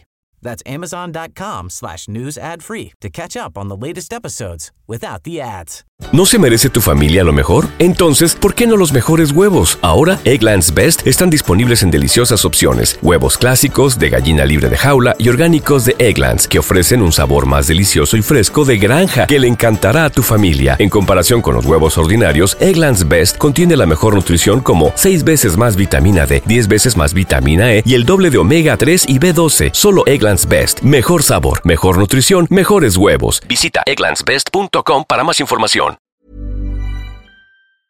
No, don gato. No, don gato. Ana Francis, a mí me parece que en esas palabras de Vicente Fox eh, está muy claramente definido el tipo de país que se busca de un lado y de otro, lo que es el pensamiento esencial de la izquierda y de la derecha. ¿Qué opinas, Ana Francis? Es muy interesante ya a la hora que te metes a analizar con más profundidad como justo este pensamiento de la cantidad de negocios que se pueden hacer a partir del gobierno y de la cantidad de transacciones que les parece que son como lo más lógico y natural, ¿no? Esta idea de contratar los miles y miles de seguro de gastos médicos y ahí conviene hacer un pequeño ejercicio de memoria, es decir, hace que 25 años, ¿cuántas casas aseguradoras, cuántas casas de seguros de gastos médicos había? Y cuántas ha habido, este, cuántas han ido surgiendo, creciendo, etcétera, etcétera. ¿Cuánto cuestan los seguros de gastos médicos y cómo puedes encontrar seguros de gastos médicos muy económicos, por decirlo de alguna manera, eh, que son justamente para un montón de gente que no tiene IMSS, etcétera, y que pertenece a la clase media y medio puede pagar un seguro de gastos médicos, pero que a la hora de las historias de cómo resuelven, te enteras de cómo funcionan esos seguros y de cómo funcionan esos hospitales, hospitalitos, hospitales medios, etcétera, y que son historias de terror. Em, hay partes del gobierno todavía que tienen contratados seguros privados. Em, que son, ¿cómo se llama? Arreglos con los sindicatos, etcétera, etcétera y que todavía están en vigencia y todavía va a tardar un tiempo para que justamente todo eso pues se regrese al ISTE, que es a donde se debe de regresar. Y esos son unos negociotes, pero además es que el servicio que reciben no es bueno, Julia. Y luego me pongo a pensar en una cosa que me comentó una amiga ayer o antier a partir de que eh, su papá está ahorita en una emergencia y que estaba buscando un especialista y que todos los médicos de los hospitales privados más caros pues están de verano, Julio, están de vacaciones. Y me acuerdo también de este testimonio que dio López Gatel en alguna de las tantas eh, conferencias que dio en las tardes, ya mucho después, es decir, ya había pasado como un año de que empezara a dar estas conferencias, en donde hablaba de la falta de especialistas en el país y, decía, y no solamente es en el sector público, en el sector privado. Si ustedes quieren sacar una cita con un especialista, les tarda un mes, dos meses, etcétera. Y claro, ahí empiezas como a hacer esas cuentas, pues, ¿no? Y empiezas a hacer esa memoria. Y sí, es cierto, es decir, soy una persona sana, no consulto especialistas muy seguido, pero cuando los he consultado, ay, ojón, pues te tardas un ratote en conseguirlas. En fin, todas esas cosas que son parte de un mismo ecosistema y de un mismo negocio. Y es de terror, Julio, porque todo eso debería de ser accesible, rápido y gratuito. Claro. Bien, Ana Francis. Miren, voy a, echar a sacar a balcón aquí a Ana Francis que se, que se esconde, usa dobles cuando anda frente a sus admiradores. Miren lo que dice Sonia Pabello Sevilla. Dice, Ana Francis, te cuento, te confundí con una doble tuya en el lavabo de un sanitario del CENAR. Te saludé. Hola, Ana Francis, gusto saludarte. Ella me dijo, sé quién es ella y me honras pero no soy yo. Ay, un beso. Por ella. Ya. Mira, yo no sé qué me ha hecho más la semana, si este comentario que no saben cómo se los agradezco, o escucharte a ti, Julio, hablar con la voz de Benito Bodoque. Cualquiera de las dos cosas ya me hace mi corazón inmensamente feliz. Parece, de hecho, Julio, existe la teoría de que hay un ejército de, de Simiana Francis este, saludando a la banda en las calles. Sí, así es, así es. Así sí, mi Ana Francis. ahora sí ya me diste en toda la madre. Que también pueden contar como gasto de campaña, ¿eh, diputada? Sí, es la inteligencia artificial, Julio. Yo, mira, vi a Xochitl y dije, esa es la onda. Yo con la inteligencia artificial, mira, viendo tanta pendejez natural, yo, mira. Tanta pendejez natural. Bueno, Horacio Franco, Horacio, en este tema de eh, Vicente Fox y de Xochitl Galvez, ¿qué tanto estamos en presencia de una idea de Vicente Fox de tratar de convertirse en el padrino, decir yo soy el padrino de esta criatura política que es Xochitl? Yo la creé cuando la hice directora de la Comisión Nacional de Indígenas. Y qué tanto estamos en un momento de mucha confusión porque, insisto, eh, la derecha quiere parecerse a la izquierda para ver si así con una candidatura de impostura puede más o menos rascarle o quitarle algunos votos a la izquierda. Y con todo respeto, como diría el clásico, en la izquierda también hay hoy, en lo del la 4T, pues una bola de personajes que son como de la derecha o de lo reaccionario o del viejo régimen, pero que se suman a la izquierda para tratar de mantener sus privilegios. Andamos ahí como una comedia de enredos, Horacio Franco.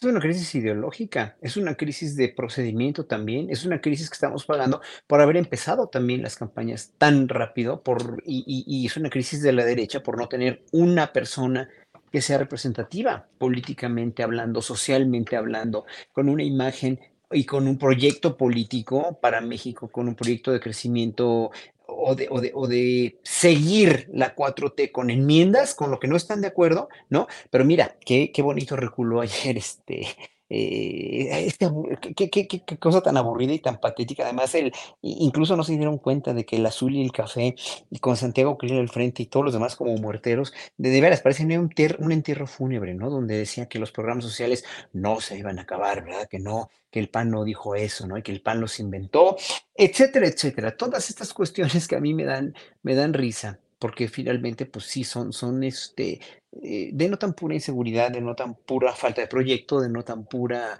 eh, pues una desesperación tremenda por parte del PAN, por parte de todos. Pero también Morena se cuece en Y en verdad, sí, o sea, lo de la cuestión del gasto, del dispendio en Internet, de los ah, espectaculares, bla, bla, bla, sí lo tienen que aclarar lo más rápido posible porque queremos el mismo camino limpio que siguió el observador. ¿Cuál es el problema? Que hoy por hoy ya todo está un poco desgastado. Los, los precandidatos o los, como se llamen, como se quieren llamar, Puede ser que estén cansados de todo esto también. Yo me hubiera cansado con tantos días, además son 77 días, ¿no? Creo que de estas pre, pre, pre, pre, pre, pre campañas, ¿no? Eh, los otros de la derecha no tienen para dónde, están como la gallinita ciega, no saben ni para dónde, ni con qué. Luego, no me ayudes, compadre, les ayuda Fox con esto, ¿verdad? Y saca hoy la estupidez más grande que sacó.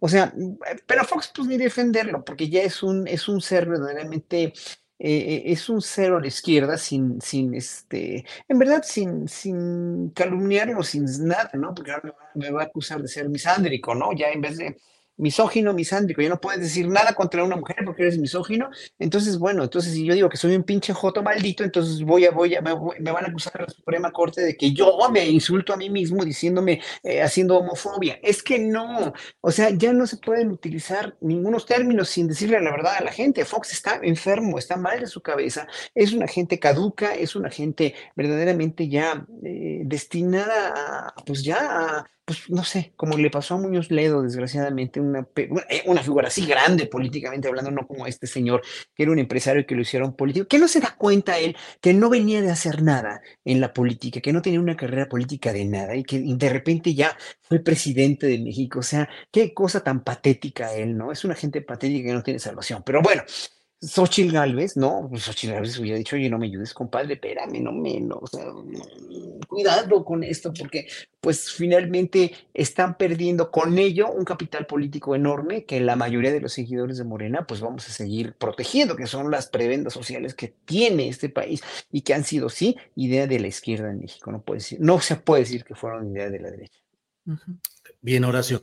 Eh, Fernando Rivera, tengo una buena noticia para usted, que es que el INE ya va a abrir la, a lanzar la convocatoria y de inmediato se puede usted registrar como candidato independiente a presidente de la mm. República, senador o a diputado. Fernando Rivera. Fernando para presidente. Fernando para presidente.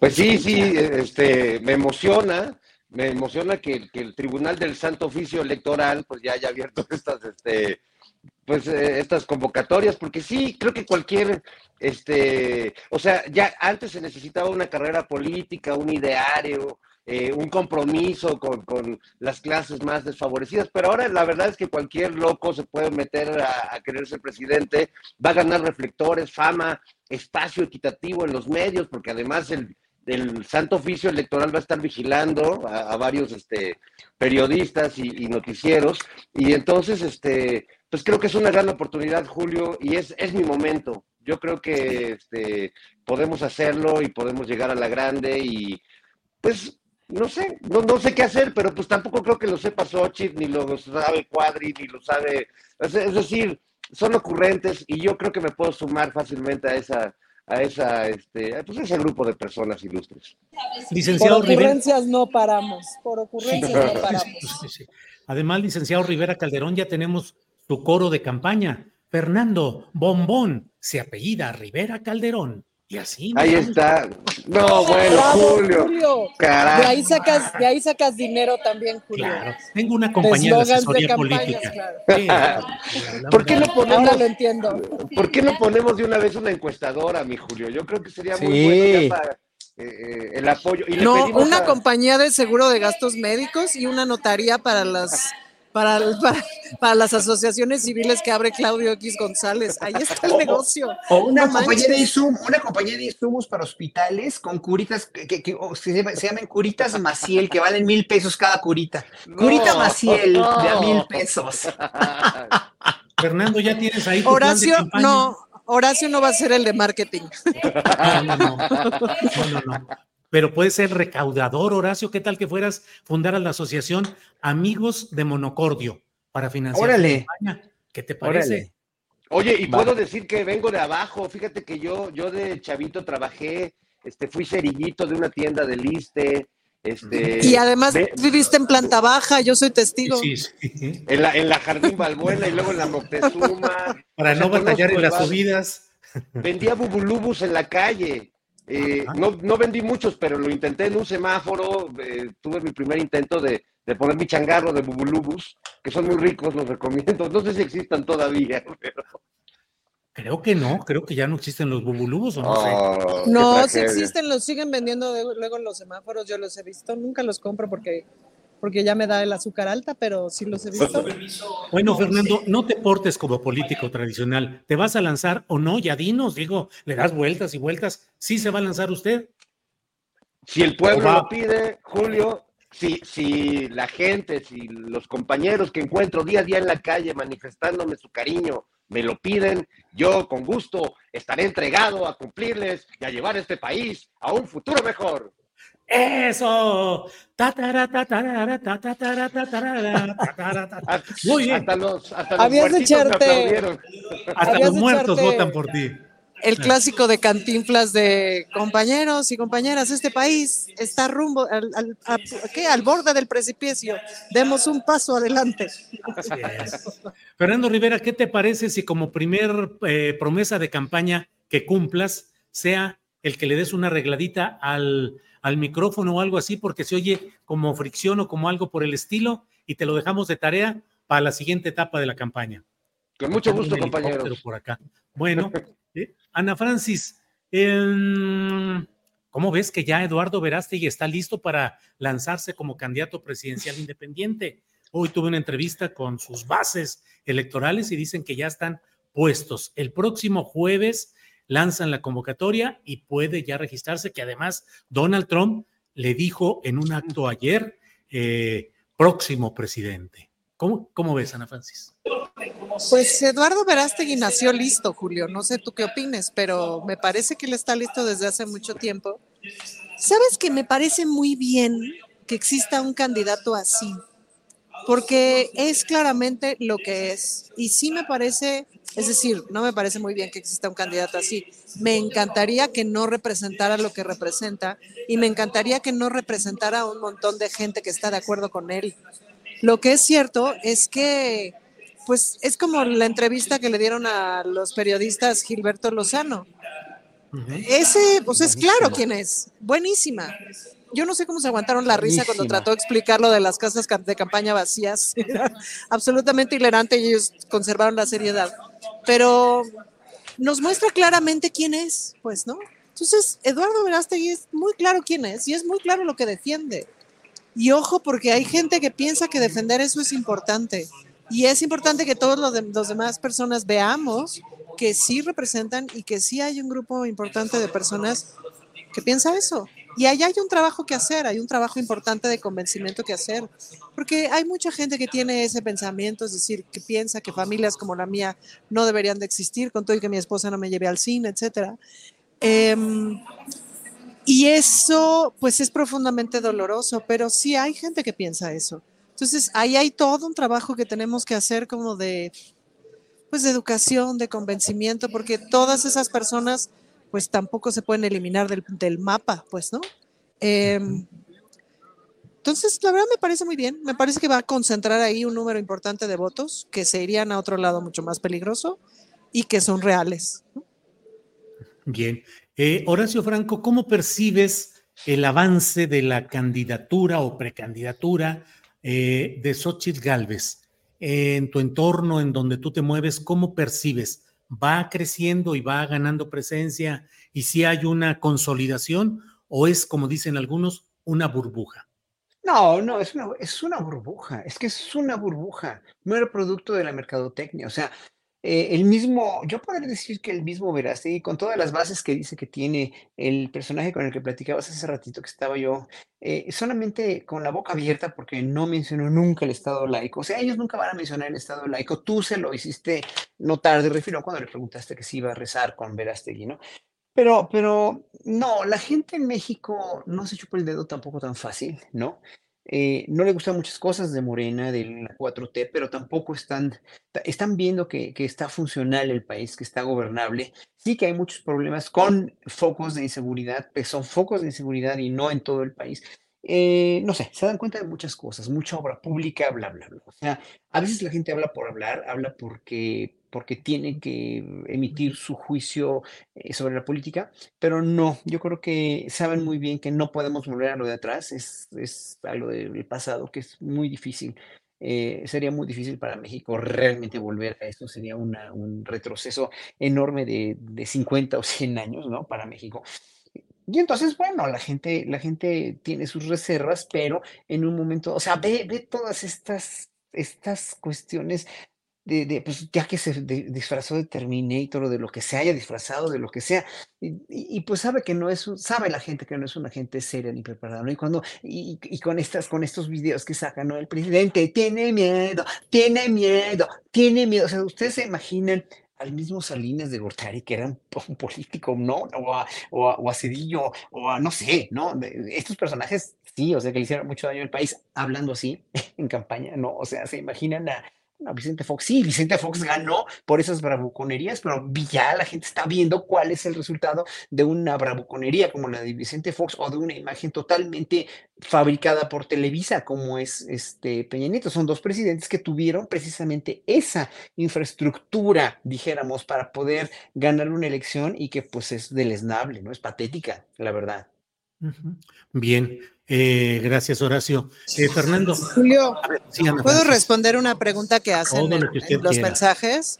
No, una cosa que preguntan que si los diputados y diputadas tenemos seguro de gastos médicos. No, ningún funcionario que yo recuerde, a menos que sean, les digo, por arreglos sindicales, pero son otras corporaciones, otras, eh, otras partes del Estado, pero no, ya nadie tiene seguro de gastos médicos mayores. Y otra pregunta que hacían es, decían que hay una diputada del Verde, supongo que será federal, que canta y hace otras chambas, además de ser diputada, que si eso es legal. Legal sí es. Eh, lo más probable es que no sea tan ético, es decir, hacer una que otra cosilla de pronto puede ser, pero pues la chamba principal digamos que tiene que ser esta, pues. ¿no? Eso, nada más, pero legal es, ya. Bien, gracias Ana Francis.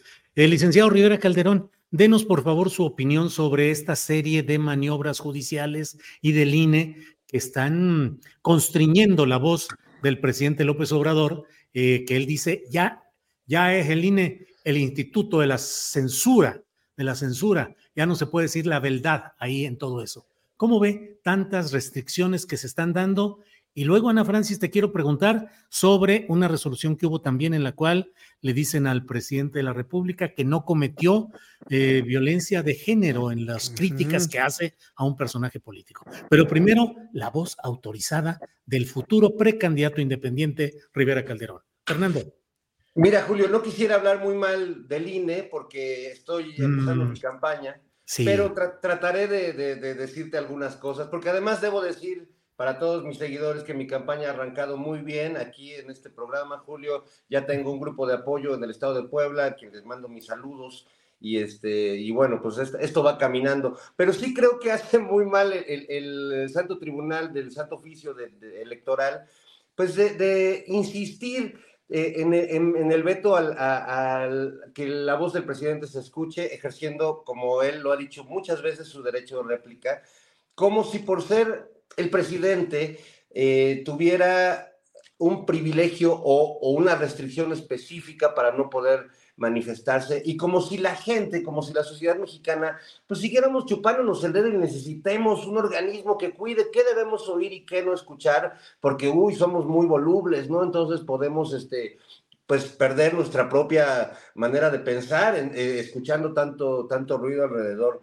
Eh, y luego me sorprende mucho que los defensores del INE y de nuestra democracia, siempre que el presidente se expresa o ejerce ese derecho de réplica ante eh, críticas, infundios, calumnias, mentiras descaradas, se habla de que el presidente utiliza todo el aparato del Estado contra un inocente periodista. Y yo lo que veo es todo lo contrario. El, el presidente tiene, eh, efectivamente podría usar todo el aparato del Estado, pero no lo usa. Lo que usa es una conferencia que hace todos los días en las mañanas, de las cuales se genera toda una agenda política y toda, muchos periodistas se dedican básicamente a replicar lo que el presidente pone eh, sobre la mesa en la, en la mañanera.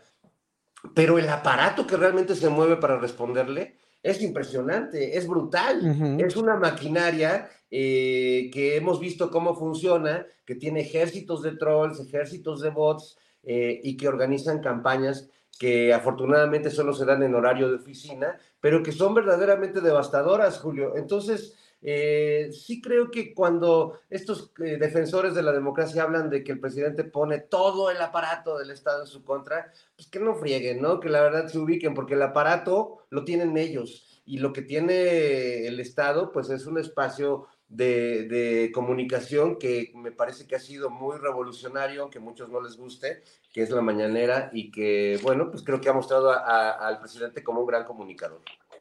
Bien, Fernando. Eh, Ana Francis, estoy con libretita aquí, lista para anotar todo lo que digas, ¿eh? Aquí voy a ir anotando, porque de verdad que a veces uno dice, híjole, ¿hasta dónde puedo criticar la actividad pública de una mujer sin correr el riesgo? Porque la verdad, a mí me acusan a cada rato, misógino y claro, porque es mujer y bla, bla, bla. ¿Cuáles son los límites y el, eh, de, la crítica a un personaje público que sea mujer, Ana Francis. Fíjate que creo que una de las cosas que hay que preguntarse es si dirías los mismos comentarios si fuera hombre, digamos, esa es como una técnica fácil para saber si estás cometiendo violencia de género. Dos, lo que hay que criticar en general son como las acciones de la gente. Si acaso yo sí pensaría que de pronto eh, en, muchas de las críticas que, hacen, que se hacen hacia Xochitl Galvez, sobre todo en los comentarios, es decir, a la hora que ponemos un tweet o a la hora que ponemos un comentario en donde echamos el jajaja y etcétera, hay muchos comentarios gordofóbicos, por ejemplo, ¿no? Y eso sí es interesante verlo, porque a partir de que ella se pone una botarga en, este, en el Congreso, que es decir, está bueno opinar sobre que se puso una botarga, la utilidad de eso, este, como, eso como distractor, si es una payasada, etcétera, que un personaje político haga eso, etcétera. Eso requiere como toda la discusión y toda la opinión del mundo y cada quien que opine. Pero si Xochitl es flaca o no es flaca, o si tiene tal peso o no lo tiene, eso no es relevante. Nos da exactamente lo mismo. Es como el ceseo que, que tenía Marta Sagún, pues, ¿no? Que había muchas críticas en función de eso, que no caricaturas, las caricaturas son otra cosa. Pero eso es irrelevante. Si una persona tiene un frenillo para hablar, es absolutamente irrelevante. Lo que es relevante son sus acciones, sus dichos, pues, las acciones que generan sus dichos. Entonces, pues no, era, era absolutamente absurdo. El presidente no cometió este, violencia de género.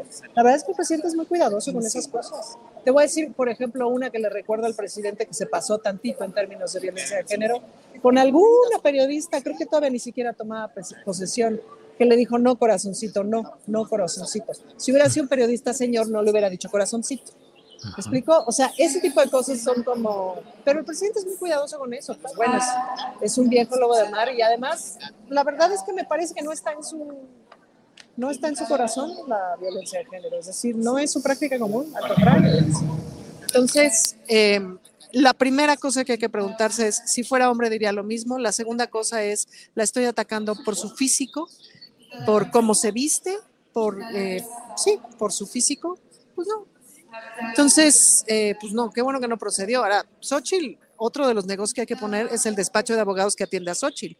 O sea, pone denuncias y demandas como si fuera al gimnasio, ¿no? Sí, sí, sí.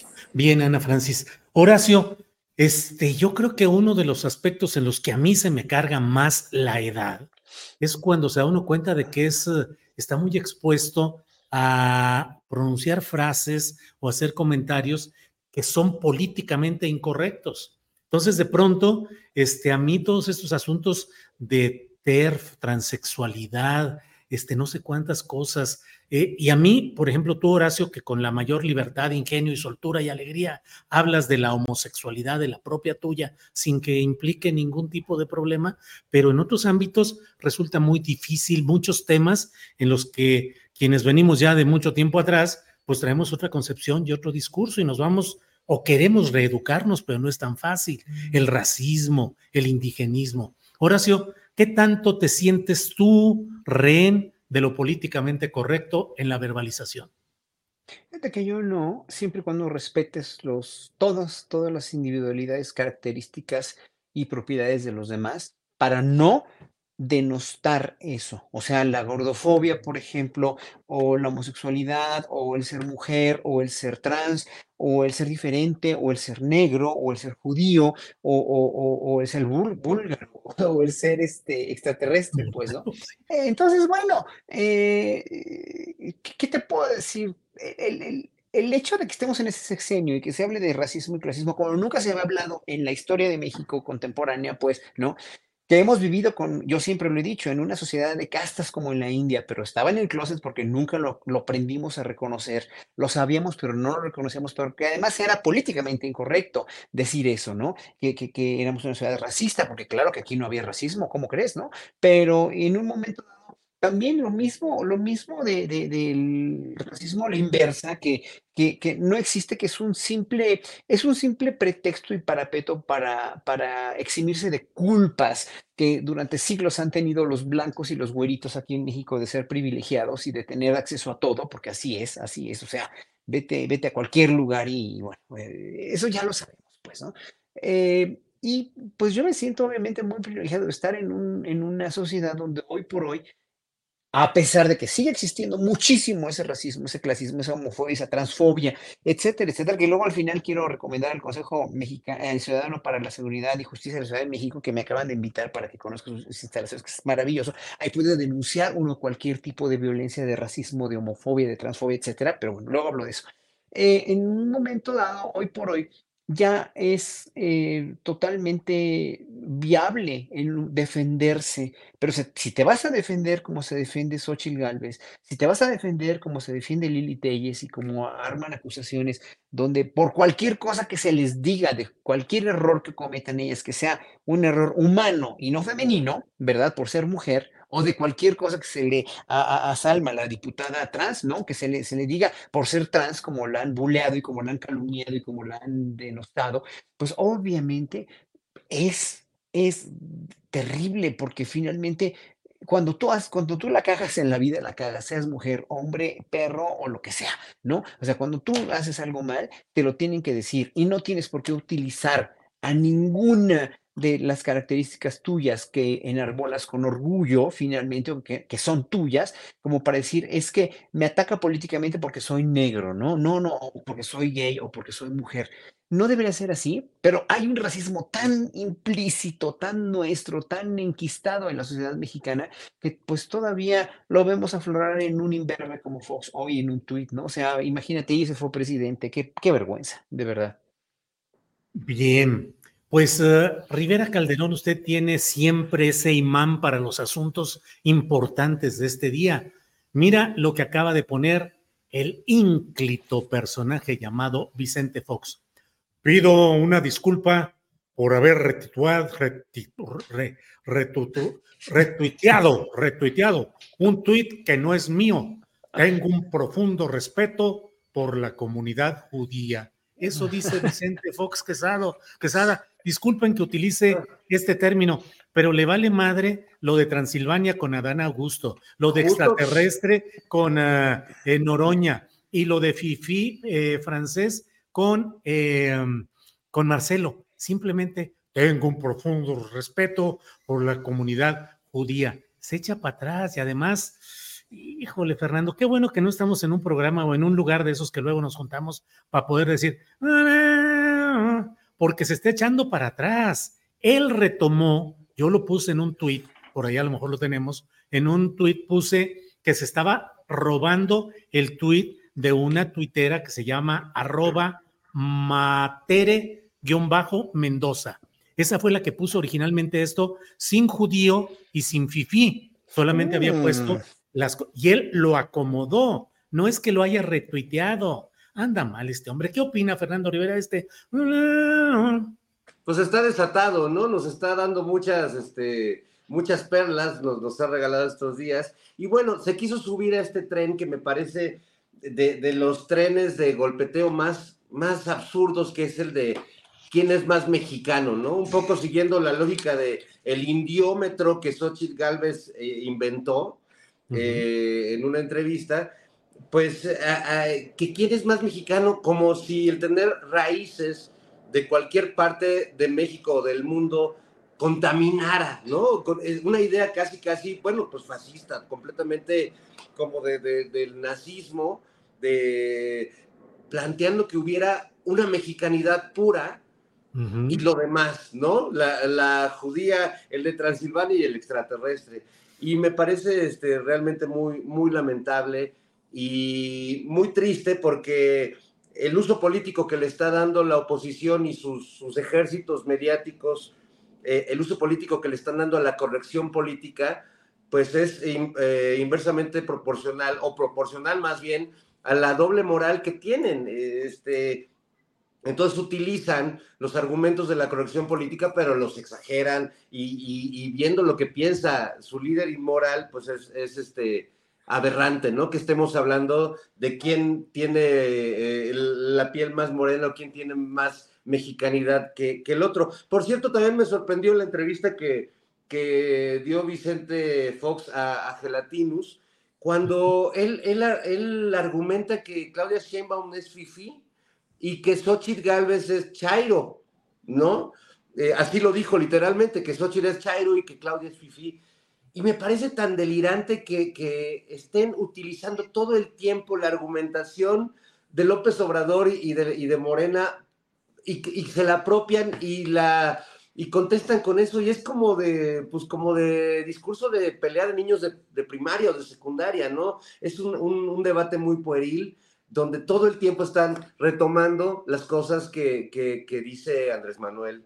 Entonces, bueno, así está un poco la cosa. Así está un poco la cosa. Ana Francis, ¿cómo ves este recular? Digo, es el, es el verbo correcto que se puede utilizar, recular de Vicente Fox respecto a este tema. La comunidad judía pesa, Ana Francis. Pues claro que pesa y Vicente Fox no tiene ningún respeto por la comunidad judía, Julio. Ninguno. Por amor de Dios, si se le va una cosa así tan este, imbécil, perdón, pero es que es imbécil. Sí, claro. Es absolutamente imbécil, no siente ningún respeto. Fíjate que el judaísmo es muy útil para sacar eh, la discriminación de todo mundo. Ahí es a donde a todos se le escapa. O sea, lo indígena, lo afrodescendiente, lo LGBTI, etcétera, etcétera. eh, como que ya la banda lo tiene bastante aprendido, pero el asunto del judaísmo, bueno, y se le escapa hasta la izquierda, Julio. Hasta la Eh, izquierda. Pues claro, hay mucho antisemitismo, mucho, mucho más del que estamos dispuestos a aceptar y mucho que deberíamos de combatir. Es terrible. Entonces, pues, este, pues no, claro que no siente ningún respeto por la comunidad judía, nomás que no es tarugo y sabe lo que le conviene. Eh, y- El Monero Hernández, que es un gran estratega político, deberíamos contratarlo para nuestros negocios, Sí. dijo que Fox ya se declare coordinador de la campaña de Xochitl, porque francamente O vocero de la 4T, Julio, porque es lo máximo. Fox nos está haciendo todos los favores del mundo. Y yo me imagino que mientras Andrés Manuel está así, limándose las uñitas, ¿no? Así, viendo cómo toda la oposición utiliza sus palabras, sus lenguajes, sus definiciones, sus parámetros y sus reglas del juego. Es que es ridículo que no se den cuenta. La verdad es que es muy divertido. No se dan. O sea, creo que nos la estamos pasando bomba. Yo lamento mucho no estar haciendo sketches políticos en este momento de mi vida, porque es así de, ay, no, ya tendría yo que estar haciendo gelatinos, ¿no? Con cada meme y con cada cosa que veo que la gente es genial, pues ya, ¿no? Pero bueno, ya vimos que gelatinos es tu negocio, Julio. Así es. Nada más que tendré que cambiarle porque por derechos de autor le voy a poner jaletinus en lugar de. No, o ya, o ya en una cosa más elaborada, jericayus. O sea, para que tenga que ver contigo.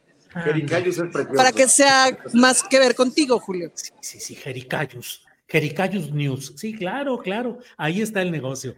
Horacio Franco, mira, déjame ponerte el tuit que puse yo como a las once y media de hoy, señalando este tema. Dije, otro disparate de Vicente Fox, empeñado en exhibir el padrinazgo original y la coincidencia actual con Xochitl Gálvez. Se ha robado el tuit de Matere Mendoza, publicado 10 días atrás, quien no usó lo de judía ni fifí contra Claudia Shane y, y Sheinbaum, Sheinbaum y Marcelo Ebrard.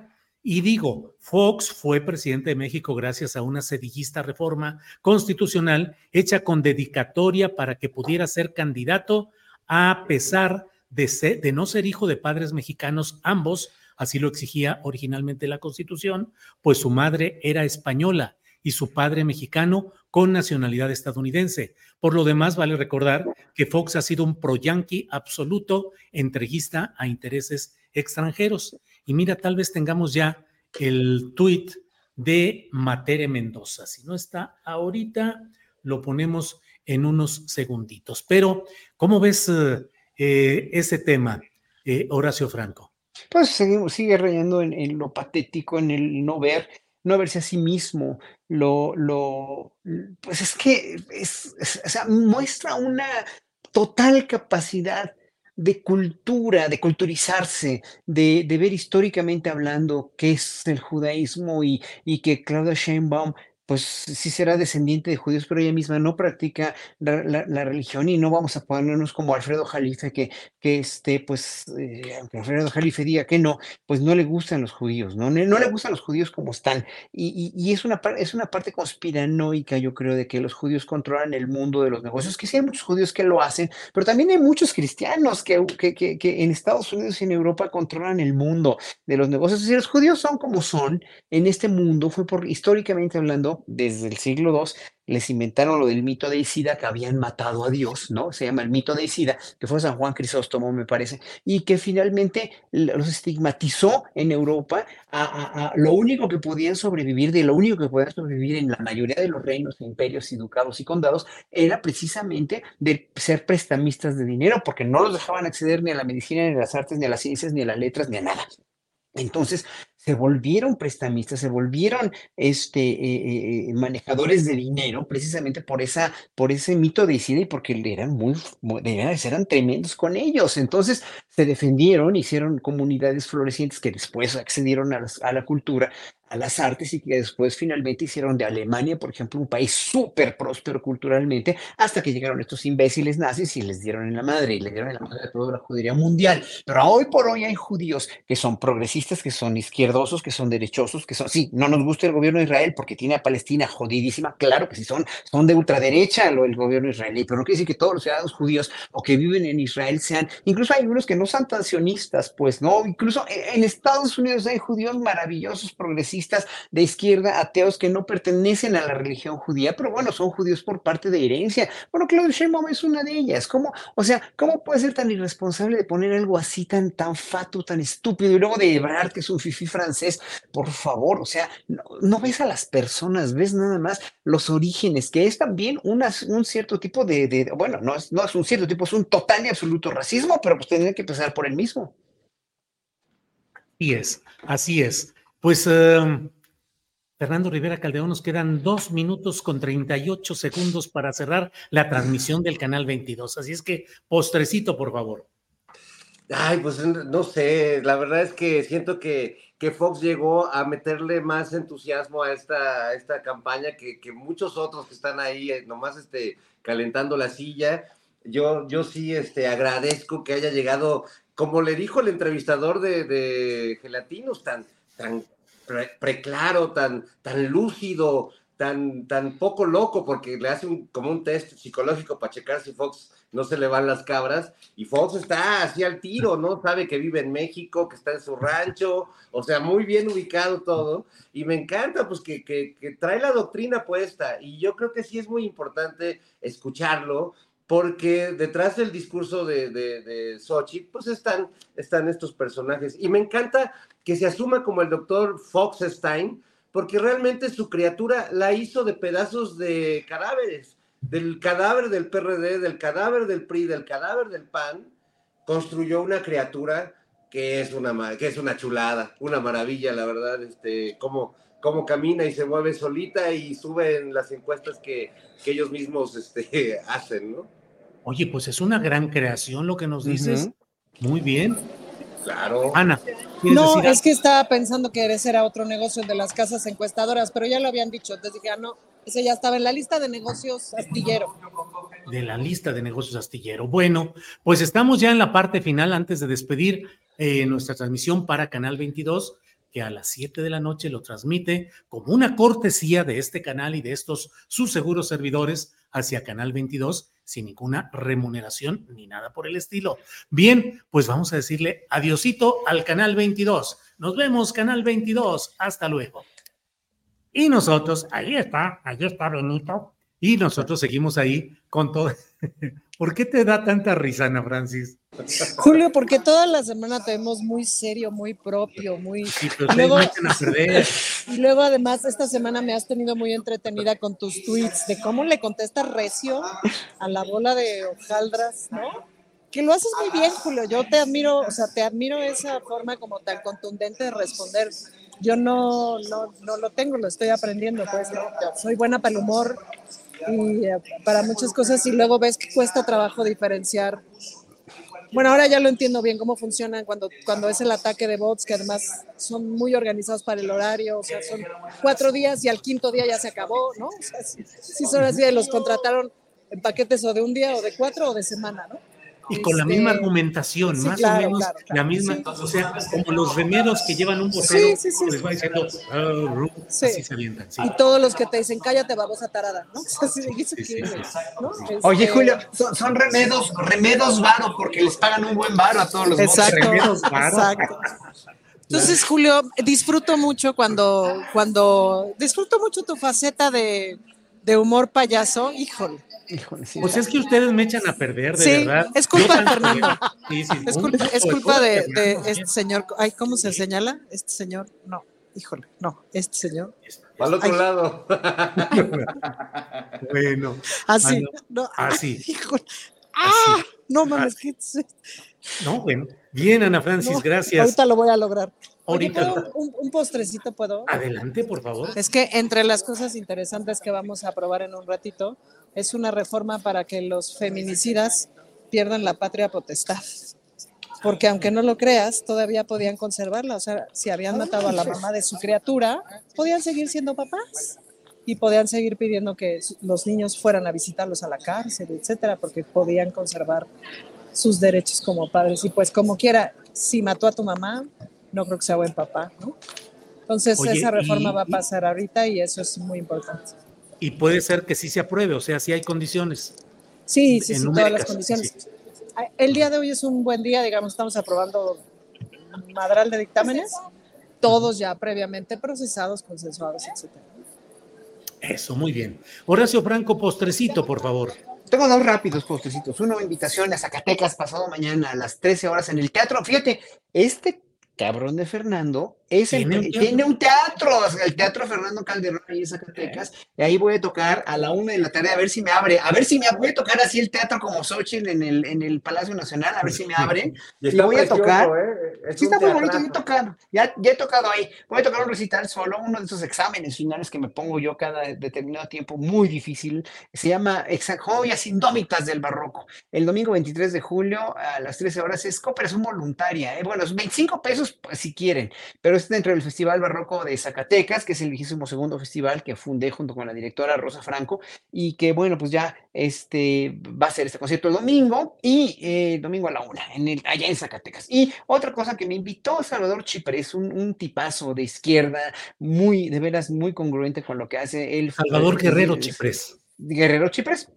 Que, que, este, que bueno, me invitó al Consejo Ciudadano y conocer las instalaciones, conocer su trabajo con la línea 5533, 5533 que nos debemos aprender, porque es una línea para denunciar extorsiones, para denunciar este feminicidio, para maltrato, eh, maltrato a ancianos, eh, etcétera, etcétera. Bueno, es, es maravilloso el trabajo y la labor que hacen, están muy vinculados con la Procuraduría de Cristina Godoy, con este, la Secretaría de Seguridad Pública, con Harfush y con todas, hace- hacen, hacen un muy buen trabajo de sociedad civil y gobierno juntos de la mano, que antes, bueno, en, en, en sexenios anteriores sí fue, me contaban que sí fue un poco des- desventurado eh, el trabajo porque había mucha tranza de dinero y hoy por hoy no, y están muy contentos, incluso, eh, eh, bueno, este, asociaciones civiles muy importantes y, y coordinaciones empresariales están muy con ellos, ¿no? Entonces hay que, hay que marcar esa, ese, ese teléfono, como me enseñaron cómo trabajan y en verdad es muy proclive. Esos son mis dos postecitos. Si puedo agregar una cosa rápido Sí, de claro. lo que dice Horacio Franco, hay una cosa bien padre que tiene el Consejo Ciudadano que es que puede acompañar legalmente este casos. O sea, si solicitas, te puede dar no solamente la asesoría, sino el acompañamiento legal de un proceso hasta su término. Entonces, pues es muy buena cosa. Y te puede dar terapia gratis, que esa también es otra cosa muy socorrida en estos momentos. ¿Por qué es tan poco conocido el Consejo Ciudadano? ¿Por qué es tan poco conocido? Debería ser mucho más conocido, en verdad. Por la misma razón por la que no sabemos, porque los medios no publican que el feminicidio ha bajado 37% en este sexenio. A ver, es 37% no es un 5%, es 37%. ¿Tú sabes lo que significa para las mujeres saber que nos matan menos? Todavía nos matan un montón y no son números alegres, pero es 37% menos. Debería ser primera plana y no lo publican.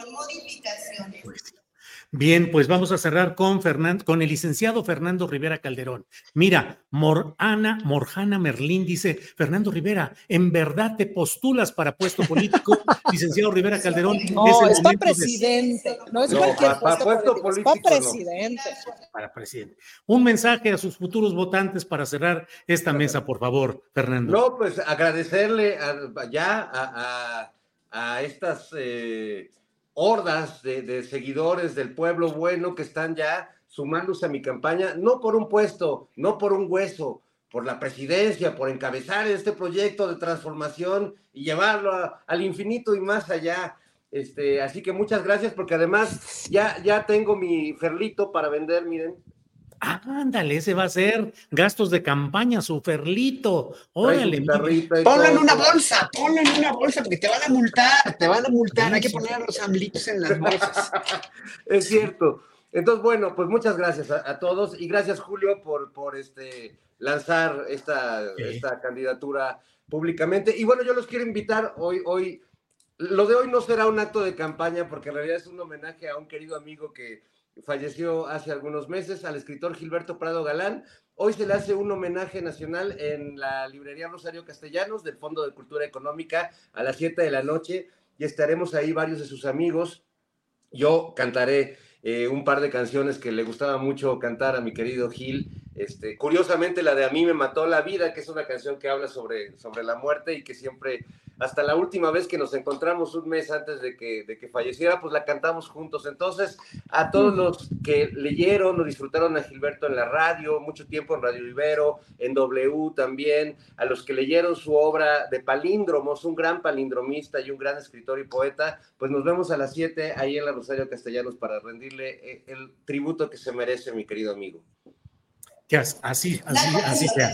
Julio. ¿Puedo una última cosa? Es que justo a partir del comentario que hice sobre el comentario antisemita de Vicente Fox, pues salieron un montón de comentarios antisemitas. Es interesante. Tenemos mucho que aprender sobre antisemitismo en este país. Nada más. Bien. Eh, Fernando, ya nada más para cerrar, dentro de los múltiples negocios que tengo, también tengo un partido, es el partido astillero, se abrevia como pastillero. Entonces, si quiere usted, lo ponemos a la orden también para que lo podemos postular. Pastillero con Rivera Calderón. Ya, Tú muy bien, Julio, tú muy bien. Tú muy bien. Vamos expandiéndonos, vamos negocito por aquí, por allá, todo. ¿Qué se va? Móntate con el pastillero, Julio, y luego sí, el pastillero. Pastillero al poder. Ándale, yo tengo uno. Acá tengo uno, te gano, mira. Este es pastillero. Ah, yo también lo tengo. Ah, bueno. No, está bueno tu, tu pastillero. Sí, este sí es ¿eh? acá para andar de todo, de salud. Ya estamos grandes, Julio. Ya sí, ya estamos grandes. Ana Francis, gracias y buenas tardes. Adiós. Horacio, gracias, buenas tardes. Hasta luego, buenas tardes. Fernando Rivera Calderón, hasta luego. Nos vemos, Julio, Ana y, Horacio. Adiós. Adiós, amiguito. Gracias, hasta luego. Gracias. Bien, son las 3 de la tarde con 5 minutos. No se vaya que tenemos recomendaciones de fin de semana. Recomendaciones que iniciamos. Déjeme ver de inmediato. Nos vamos con la primera de estas entrevistas que tenemos, ni más ni menos que con María Hahnemann. Adelante, vamos, por favor. Hola Julio y tercer viernes de este caluroso mes y vámonos con las recos musicales de este fin de semana. No sé si sepan, pero este año el compositor ruso Sergei Rachmaninov cumple 150 años de nacimiento y 80 de fallecido, y por todos lados se le han estado haciendo homenajes. Y este fin de semana, el pianista Rodolfo Ritter, junto con el chelista y director Vladimir Zagaido, ofrecerán piezas de este compositor para piano y cámara. Mañana sábado a las 7 de la noche en el Centro Nacional de las Artes, Sala Blas Galindo. boletos en Ticketmaster y en las taquillas del Senart. Y si por algo no pueden mañana sábado, el domingo en la sala Manuel M. Ponce del Palacio de Bellas Artes se repetirá este recital a las 6 de la tarde. Y ya que andamos en el Palacio de Bellas Artes, está la temporada de danza, Palacio en Movimiento y mañana en la sala principal se presenta Diásporas de Tristeza a las 7 de la noche, boletos en taquilla. Y la temporada de verano de la Orquesta de Minería sigue. Recuerden que hay varios programas más que incluyen conciertos infantiles y muchas obras de invitados. Y qué mejor que nos cuente su director artístico, el maestro Carlos Miguel Preto. Maestro, un enorme gusto tenerlo de nuevo en este espacio. Igualmente, María. 45 años de la Orquesta de Minería y esta maravillosa temporada de verano y con unos invitadazos. Cuénteme, maestro, ¿usted elabora estos programas ya pensando en los invitados? Sí, mira, el, el, tema de los invitados siempre es difícil porque eh, el tipo de invitados que tenemos eh, son, son exitosísimos y, tienen compromisos a, a, nivel mundial pues, muy importantes. Entonces, más o menos planeamos con un par de años de anticipación. Es decir, que, que ahorita estaríamos planeando para dentro de dos años, pues, para tener la posibilidad de tener algunos solistas que tengan las eh, fechas, ¿no? Por ejemplo, esta semana tenemos a Gabriela Montero, que nada más tenía esta semana, eh, y entonces eh, eso se planeó como hace año, año y medio. y creo que es muy importante esto de la planeación, porque pues en realidad lo que queremos es darle al público los mejores solistas posibles, entonces para eso siempre hay que pensar antes. Claro. Maestro, ¿cuál es el secreto de ver siempre tan felices a los músicos de la Orquesta de Minería? Bueno, no sé, este, yo creo que el secreto es, tocar buena música y hacerlo responsablemente y organizadamente, pero quizá lo más importante es el público y, la fidelidad que tiene el público a, minería.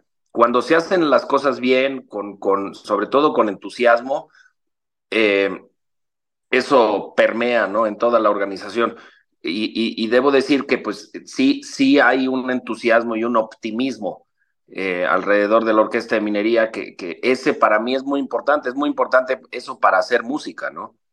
Y, creo que esa es, esa es la clave. De esta temporada solo puedo decir sus dos conciertos preferidos. ¿Cuáles son? Eh, yo creo que van a ser los de este fin de semana, porque tenemos, tenemos un programa lleno de, de, ritmo con la consagración de la primavera, con el concierto de contrabajo de Ocher, con, con Edixon Ruiz, el concierto latino de Gabriela Montero, con ella misma. Quizá van a ser los de esta temporada, pero ¿sabes qué? En realidad yo pienso, lo, eh, la semana pasada fue memorable con el concierto de Gershwin y con, con Vida de Héroe, que tocó Shari muy bien, en fin, hasta ahora han sido los de la semana pasada, pero igual iban a ser estos, nunca sabes. Pues muchas gracias por su tiempo, maestro, pero sobre todo por su trabajo. Gracias a ti, María, y este, sigue el ofrecimiento de escucharte cuando, cuando, cuando podamos los dos, ¿sale? Y yo feliz, muchas gracias. Órale, nos vemos. Bye. Adiós. Pues ahí lo tienen, el gran Carlos Miguel Prieto. Y sigan la programación de esta orquesta para lo que resta del verano en www.mineria.org.mx. Ya me les voy, solo que les quiero recordar a la audiencia que Astillero Informa es un proyecto que se autosustenta y vive gracias a sus aportaciones. Aquí las cuentas por si quieren donar.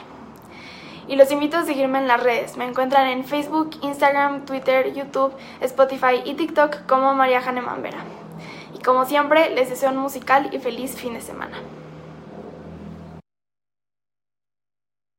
Bien, pues ha sido María Hahnemann y vamos ahora en otra de las eh, secciones eh, relevantes y queridas de este programa, como es la de Daniel Robles Aro. Vamos adelante. Tardes, Julio, Ángeles y tripulación astillero. Bienvenidos a bordo Alex y Paco Cruz.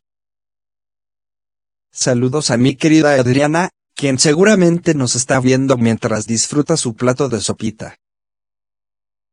Estoy muy emocionado porque mañana me voy a Cancún al Congreso Internacional de Comunicación Alternativa y Aumentativa. Ustedes saben que para mí es un evento súper, súper importante. ¿Por qué? porque yo me comunico gracias a estas herramientas. Y bueno, para quienes no lo sepan o me ven por primera vez, les platico. La comunicación aumentativa y alternativa es un conjunto de estrategias, técnicas y herramientas diseñadas para apoyar a las personas que tienen dificultades para hablar, ya sea por discapacidad o alguna otra lesión. En el Congreso Isaac, se reunirán expertos, profesionales de la salud, investigadores, empresas tecnológicas, y por supuesto, personas de todas las edades, que utilizan, como yo, tableros de comunicación. Y también habrá personas y empresas que lleven dispositivos más fregones y avanzados que los míos, como seguidores oculares. Mi sueño dorado. 5.700 euros. Ahí no más. Ahora, vamos por partes. Muchas personas me escriben preguntando que cómo le hago para que lo que pienso se escuche a través de esta voz. Piensan que tengo un chip insertado en el cerebro y que transmite al cel. Ojalá fuera así. Sería increíble. Estoy esperando que Elon Musk desarrolle su Neuralink. Para que eso sea posible.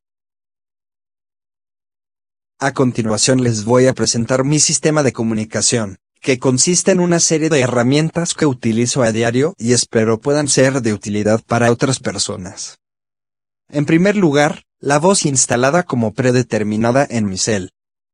Y que es la que están escuchando desde el inicio de mi participación. Es de una aplicación llamada Acapella TTS Voices. Acapella se descarga de manera gratuita y puedes comprar un paquete de voz de los varios que están disponibles tanto voces masculinas como femeninas. Mi paquete de voz lo compré en el 2016 y está como predeterminado para todos los programas que utilizo. Mi comunicador virtual. Es una aplicación que se llama Let Me Talk. Es gratuita, y yo la tengo desde hace años. Actualmente ya no está disponible en la App Store para Android, solamente está en la tienda de Apple. Sin embargo, yo la descargué en mi cel, buscándola directamente en Google como Let Me Talk APK. Mi lector de texto a voz y clips de audio. Esta aplicación la utilizo para convertir mis textos ya redactados a clips de audio. Es de descarga gratuita para Android.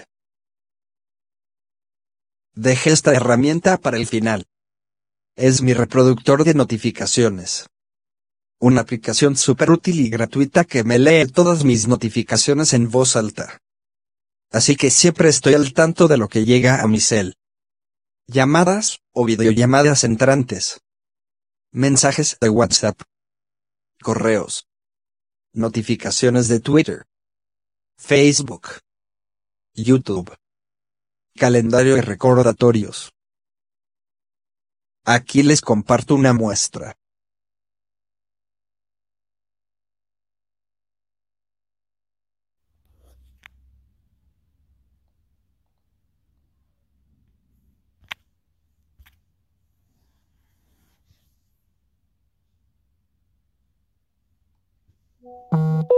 Mensaje WhatsApp de Maura Aro. Daniel recuerda imprimir tu pase de abordar un día antes del vuelo a CDMX enviar la factura pendiente y hacer tu declaración mensual antes del día 16. ¿Qué les parecen estas herramientas? Para mí, son ya parte esencial en mi vida cotidiana. Como ven, no es magia ni nada. Si yo pudiera transmitir mis pensamientos en tiempo real a una voz sintetizada, ¿para qué les cuento? Si de por sí, todo el día doy lata para que me escuchen. Yo creo que me lanzaría de candidato independiente a la presidencia. Posiblemente no ganaría contra los poderes políticos y económicos, pero sí, dejaría a mi paso, información y educación.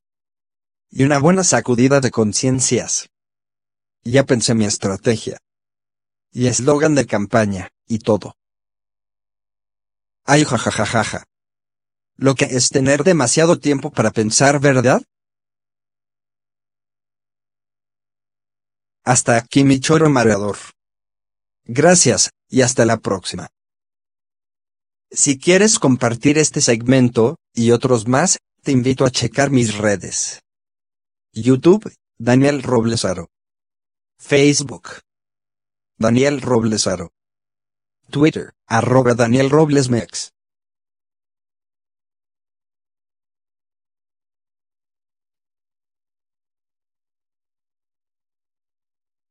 Bien, pues ya tenemos a Daniel Roblesaro como precandidato a la presidencia de la República, independiente y claro, con su lema de campaña. Ja, ja, ja, muy bien, muy bien, siempre con el gusto de escuchar a Daniel Roblesaro. Recuerde que esta sección es única en los medios de comunicación en el sentido de proporcionar voz a una persona con tanta inteligencia y con tanta capacidad como es Daniel Robles Aro. Bueno, vamos enseguida a nuestra siguiente sección que es ni más ni menos que hablar de cine con el gran Jesús Taylor, que ya debe estar por aquí. Jesús, helo aquí. ¿Cómo estás, Jesús? Nada más, nada más, no me vayas a lanzar a mí también como candidato, porque yo ahí sí no la hago. Dale, yo estaba pensando, imagínate, te avientas como en serie de Netflix, ¿cuántas series de vida política hay en Netflix y en todo eso? Estaría muy bueno. Oye, Julio, y por cierto, me enteré que tienes otro negocio ahí, mi querido don Julio, un negocio por ahí de una bebida Sí. Eh, ya, no, no, no, no, comparte algo, por favor. pues mira, es que dinero llama dinero, entonces vas, eh, te, te presentan negocios y todo, astilleros, fábricas, negocios por todos lados, pues ni modo, entonces también esa de la bebidita esa, que se la vendimos a Sigrams, creo también, pero ahí andamos 50% y 50%, ni modo, pues así es la vida. Así es la vida. ¿Tú que, te, tú que puedes darte esos lujos de grandes sí, pues, negocios? ¿Qué es eso? Oye, Julio, ayer fui al cine, fui a las salas de cine a ver una muy buena película. Me llevé una sorpresota, déjame te digo, porque eh, fui en la mañana a las 12 del día, del mediodía, y el cine estaba lleno. Dije, caray, pues llamó mucho la atención esta película que les voy a recomendar. Y resulta que no, que lo lleno de las salas era para ver Barbie.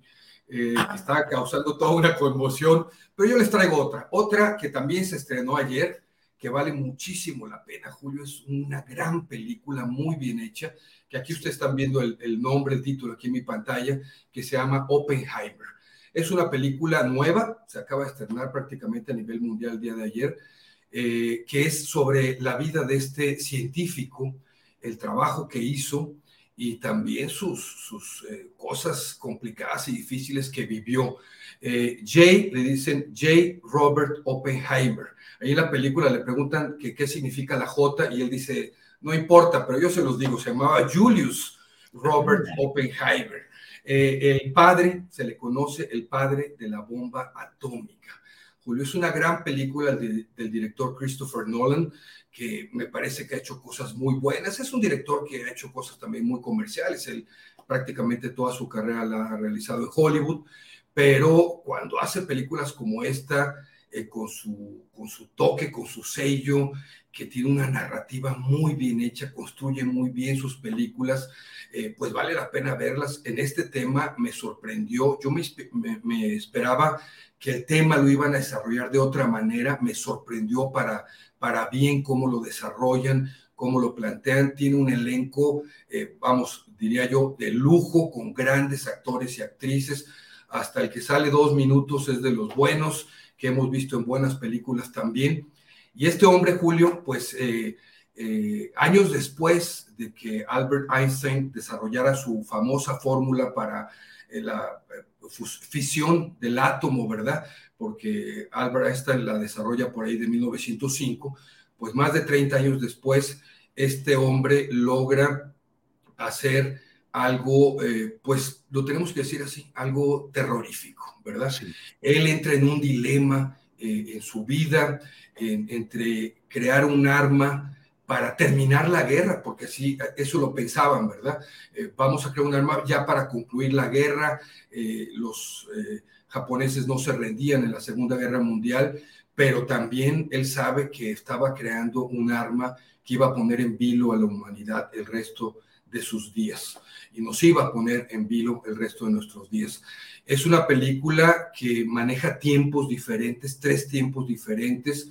Hace bien el director que algunos los pone en a color, a color, y otros en blanco y negro. Curiosamente, el tiempo más cercano al presente lo pone en blanco y negro y vemos eh, pues también cómo estaba estudiando la época de la Segunda Guerra Mundial en esta carrera, porque ya había una carrera, cabe mencionar que aunque no lo especifica muy bien la película, los nazis estaban mucho más avanzados en creación de tecnología aplicada hacia la guerra, construyeron cosas impresionantes, aunque no las llevaron a, producción masiva, ¿verdad? Pero bueno, la prueba, y aunque esto tampoco viene, se los comento, la prueba está en que terminada la guerra, muchos científicos fueron, digamos, obligados, ¿verdad?, a pasarse de bando, fueron llevados a los Estados Unidos y, parte de los inventos que ellos ya estaban desarrollando en la Segunda Guerra Mundial, pues fueron aplicados a, la carrera también espacial. Creamos o no, según cada quien, eso es otro tema, pues eh, la carrera espacial que ganó los Estados Unidos a Rusia en los 60, eh, pues fue gracias a científicos alemanes. Entonces había una presión muy fuerte eh, entre estas potencias también con los rusos de ver quién creaba primeramente la bomba nuclear. Y bueno, este hombre con un equipo de científicos que se allegó fue el líder del famoso proyecto Manhattan. Vamos a ver, y qué es lo que me gusta, también eh, la posguerra y qué fue lo que vivió Oppenheimer por parte, qué recibió, el trato que recibió por parte de su mismo gobierno, por posturas políticas que él tenía, por pensamientos que él tenía y por este eh, dilema de también de tristeza que él vivió, ¿verdad? Al haber creado este monstruo. Es una película, Julio, muy, muy bien hecha, tiene una música impresionante. Eh, eh, no se siente porque dura casi las tres horas y créeme, yo al menos la disfruté mucho y no, no me cansó. Por ahí un poquito en la primera mitad, ¿verdad? Hubo un detalle ahí que de repente ya sentía que tenía que avanzar, pero aún así es una película que vale muchísimo, muchísimo la pena ver en cines, en salas de cine, para que salgamos también un rato de las plataformas y de la sala de la casa. Eh, eh, Oppenheimer en, estreno esta semana, este fin de semana, al menos aquí en salas de México. Creo que también en muchas partes del mundo se está estrenando en estas fechas. Oye Jesús, y la actuación de este personaje, Cillian Murphy, de los gélidos ojos azules. Sí, que además le encanta a, Christopher Nolan, ¿eh? Cuando sale él en una de las películas de Batman, él dio la instrucción que le hicieran muchísimos close-ups, porque él queda impactado en la película de Batman, una de las películas de Batman, por sus eh, tremendos ojos azules. Y me parece una buena actuación, buenísima actuación. Y no solamente la de él, ¿eh? Eh, Robert Downey Jr., Matt Damon, este, todos los actores que salen y actrices también me parece extraordinaria. Y cómo lleva la historia Christopher Nolan, muy buena. Déjame decirte un datito bien importante, Julio. también se estrenó en estos días un documental.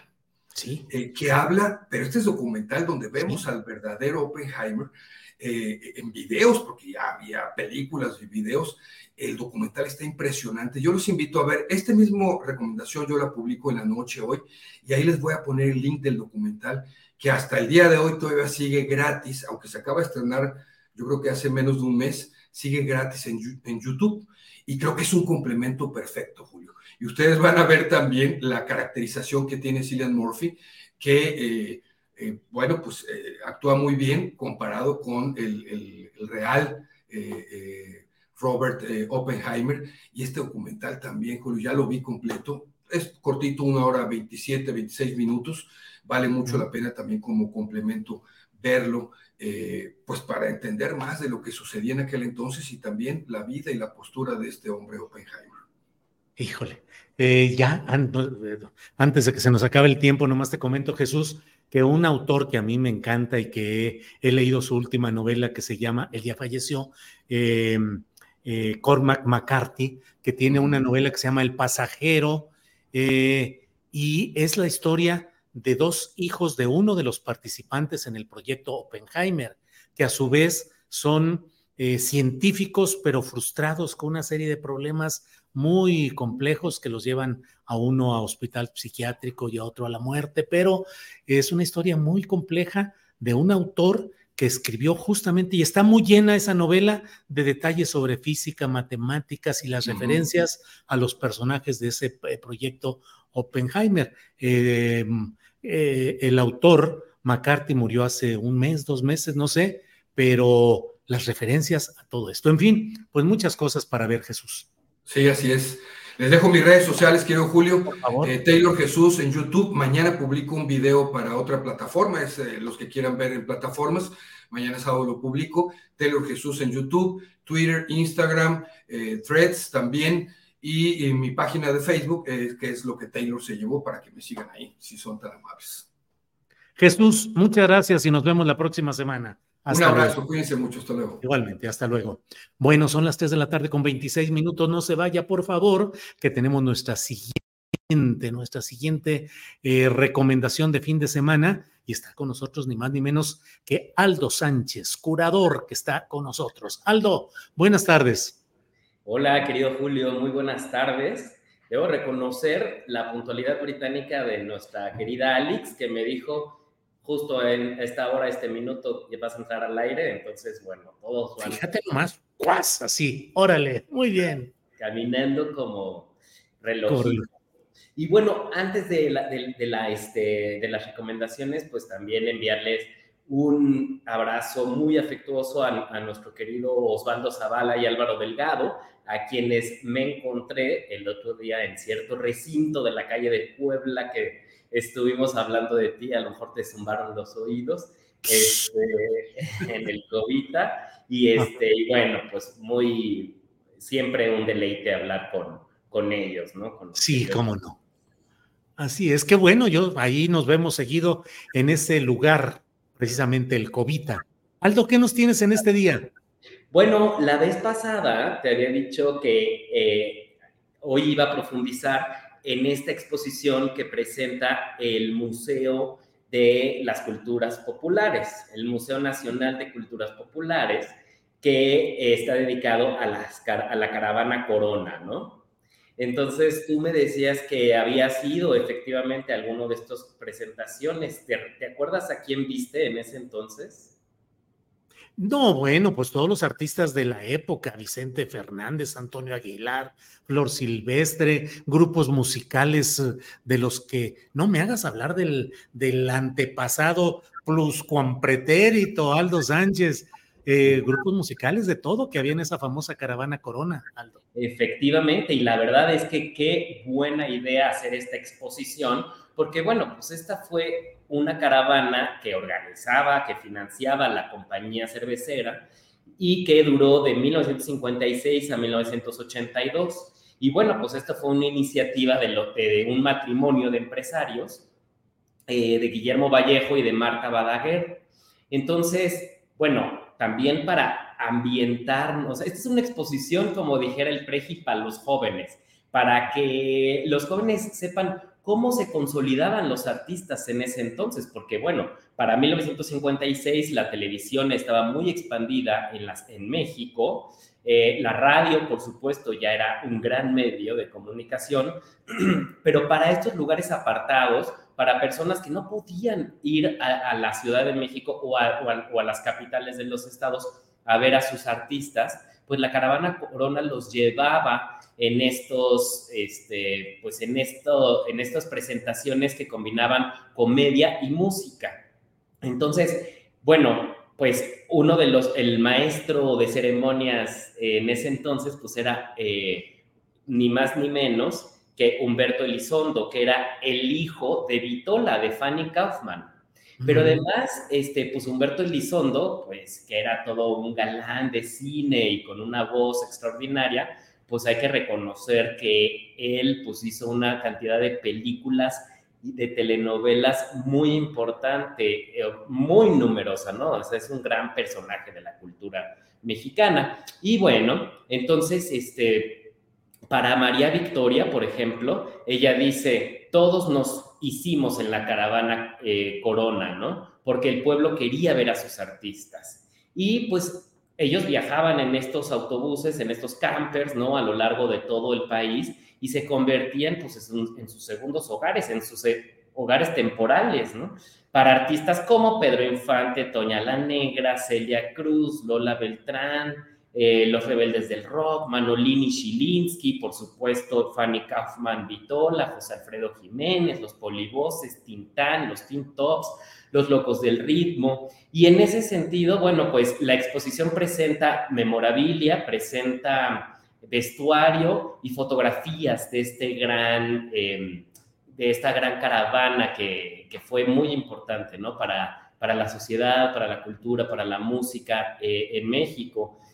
Hay una novela que a mí me gusta mucho, que les recomiendo que lean, este, que se llama La hermana secreta de Angélica María. Es una novela de, de Luis Zapata, eh, de 1989, en el que narra cómo Angélica María precisamente va en una caravana por, por Guerrero, de donde era originario Luis Zapata, ¿no?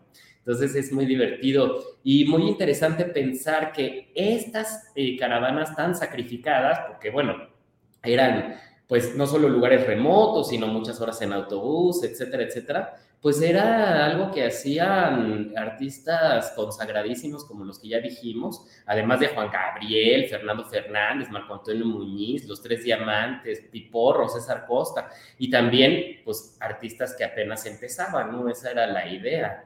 Entonces, bueno, es una exposición definitivamente histórica y nostálgica, querido Julio.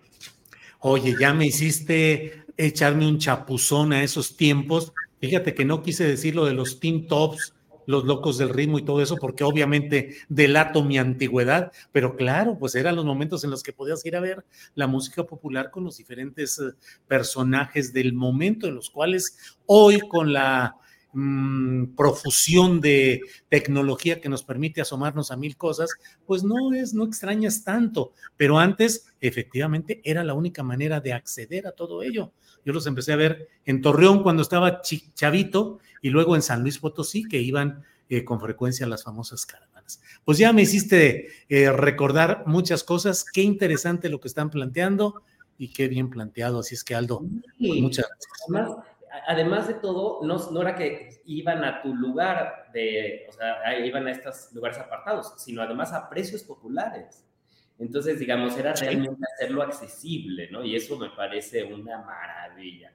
Y bueno, y por, por la, la, segunda recomendación, muy brevemente, que es el Museo Indígena. Es un museo que a mí me encanta porque, pues, tiene mucha historia este edificio. Es un edificio que se construye en el siglo XVIII para, para hacer la aduana donde se cobran los impuestos para el pulque. Em, es un edificio muy bonito ubicado en Reforma 707, eh, justo enfrente de Tlatelolco y esquina Peralvillo em, y, bueno, Canal del Norte, ¿no? Entonces, la entrada es gratuita, está abierto todos los días de 11 a 5 y pues presentan una exposición permanente. Ellos eh, están dedicados pues a, los pueblos indígenas y a los pueblos afromexicanos. Eso es muy interesante porque tú sabes que la historia de México se ha encargado de ocultar, ignorar eh, la historia de los pueblos afromexicanos, ¿no? Entonces, eh, pues además presentan una exposición llamada Tlatoli, que es sobre las lenguas indígenas de México. Entonces, bueno, interesante cómo es una exposición sobre lenguas indígenas y eso pues lo van a disfrutar en este gran museo que es, que es parte del INPI, del Instituto Nacional de los Pueblos Indígenas. Entonces se bajan ustedes en el Metrobús Reforma Manuel González y ahí entran gratis a este extraordinario museo, querido Julio. Aldo, pues ya tenemos recomendaciones para este fin de semana y para los días que siguen de estar viendo estas interesantes exposiciones. Aldo, como siempre, muy agradecidos y nos vemos pronto. Claro que sí. Un abrazo, querido Julio, y excelente fin de semana.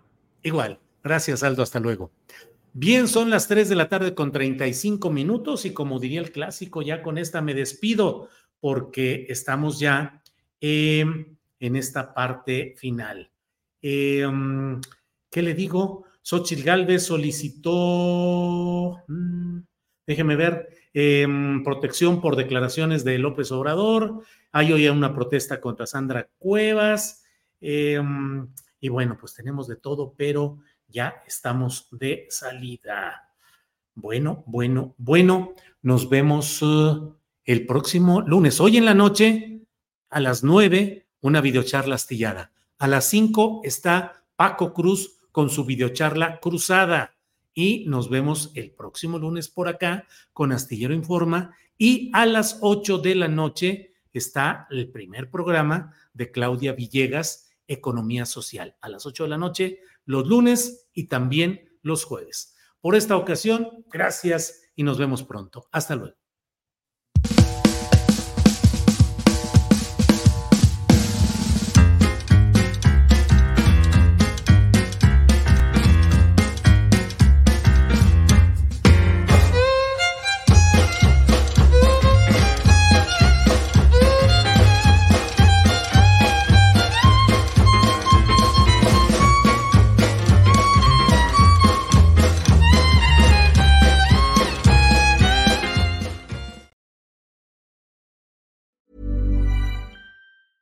Tired of ads barging into your favorite news podcasts?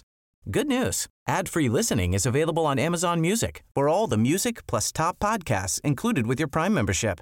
Stay up to date on everything newsworthy by downloading the Amazon Music app for free or go to amazon.com slash news ad free. That's amazon.com slash news ad free to catch up on the latest episodes without the ads. ¿No se merece tu familia lo mejor? Entonces, ¿por qué no los mejores huevos? Ahora, Egglands Best están disponibles en deliciosas opciones. Huevos clásicos, de gallina libre de jaula y orgánicos de Egglands, que ofrecen un sabor más delicioso y fresco de granja que le encantará a tu familia. En comparación con los huevos ordinarios, Egglands Best contiene la mejor nutrición como 6 veces más vitamina D, 10 veces más vitamina E y el doble de omega 3 y B12. Solo Egglands Best. Mejor sabor, mejor nutrición, mejores huevos. Visita egglandsbest.com para más información. Para que te enteres del próximo noticiero, suscríbete y dale follow en Apple, Spotify, Amazon Music, Google o donde sea que escuches podcast. Te invitamos a visitar nuestra página julioastillero.com.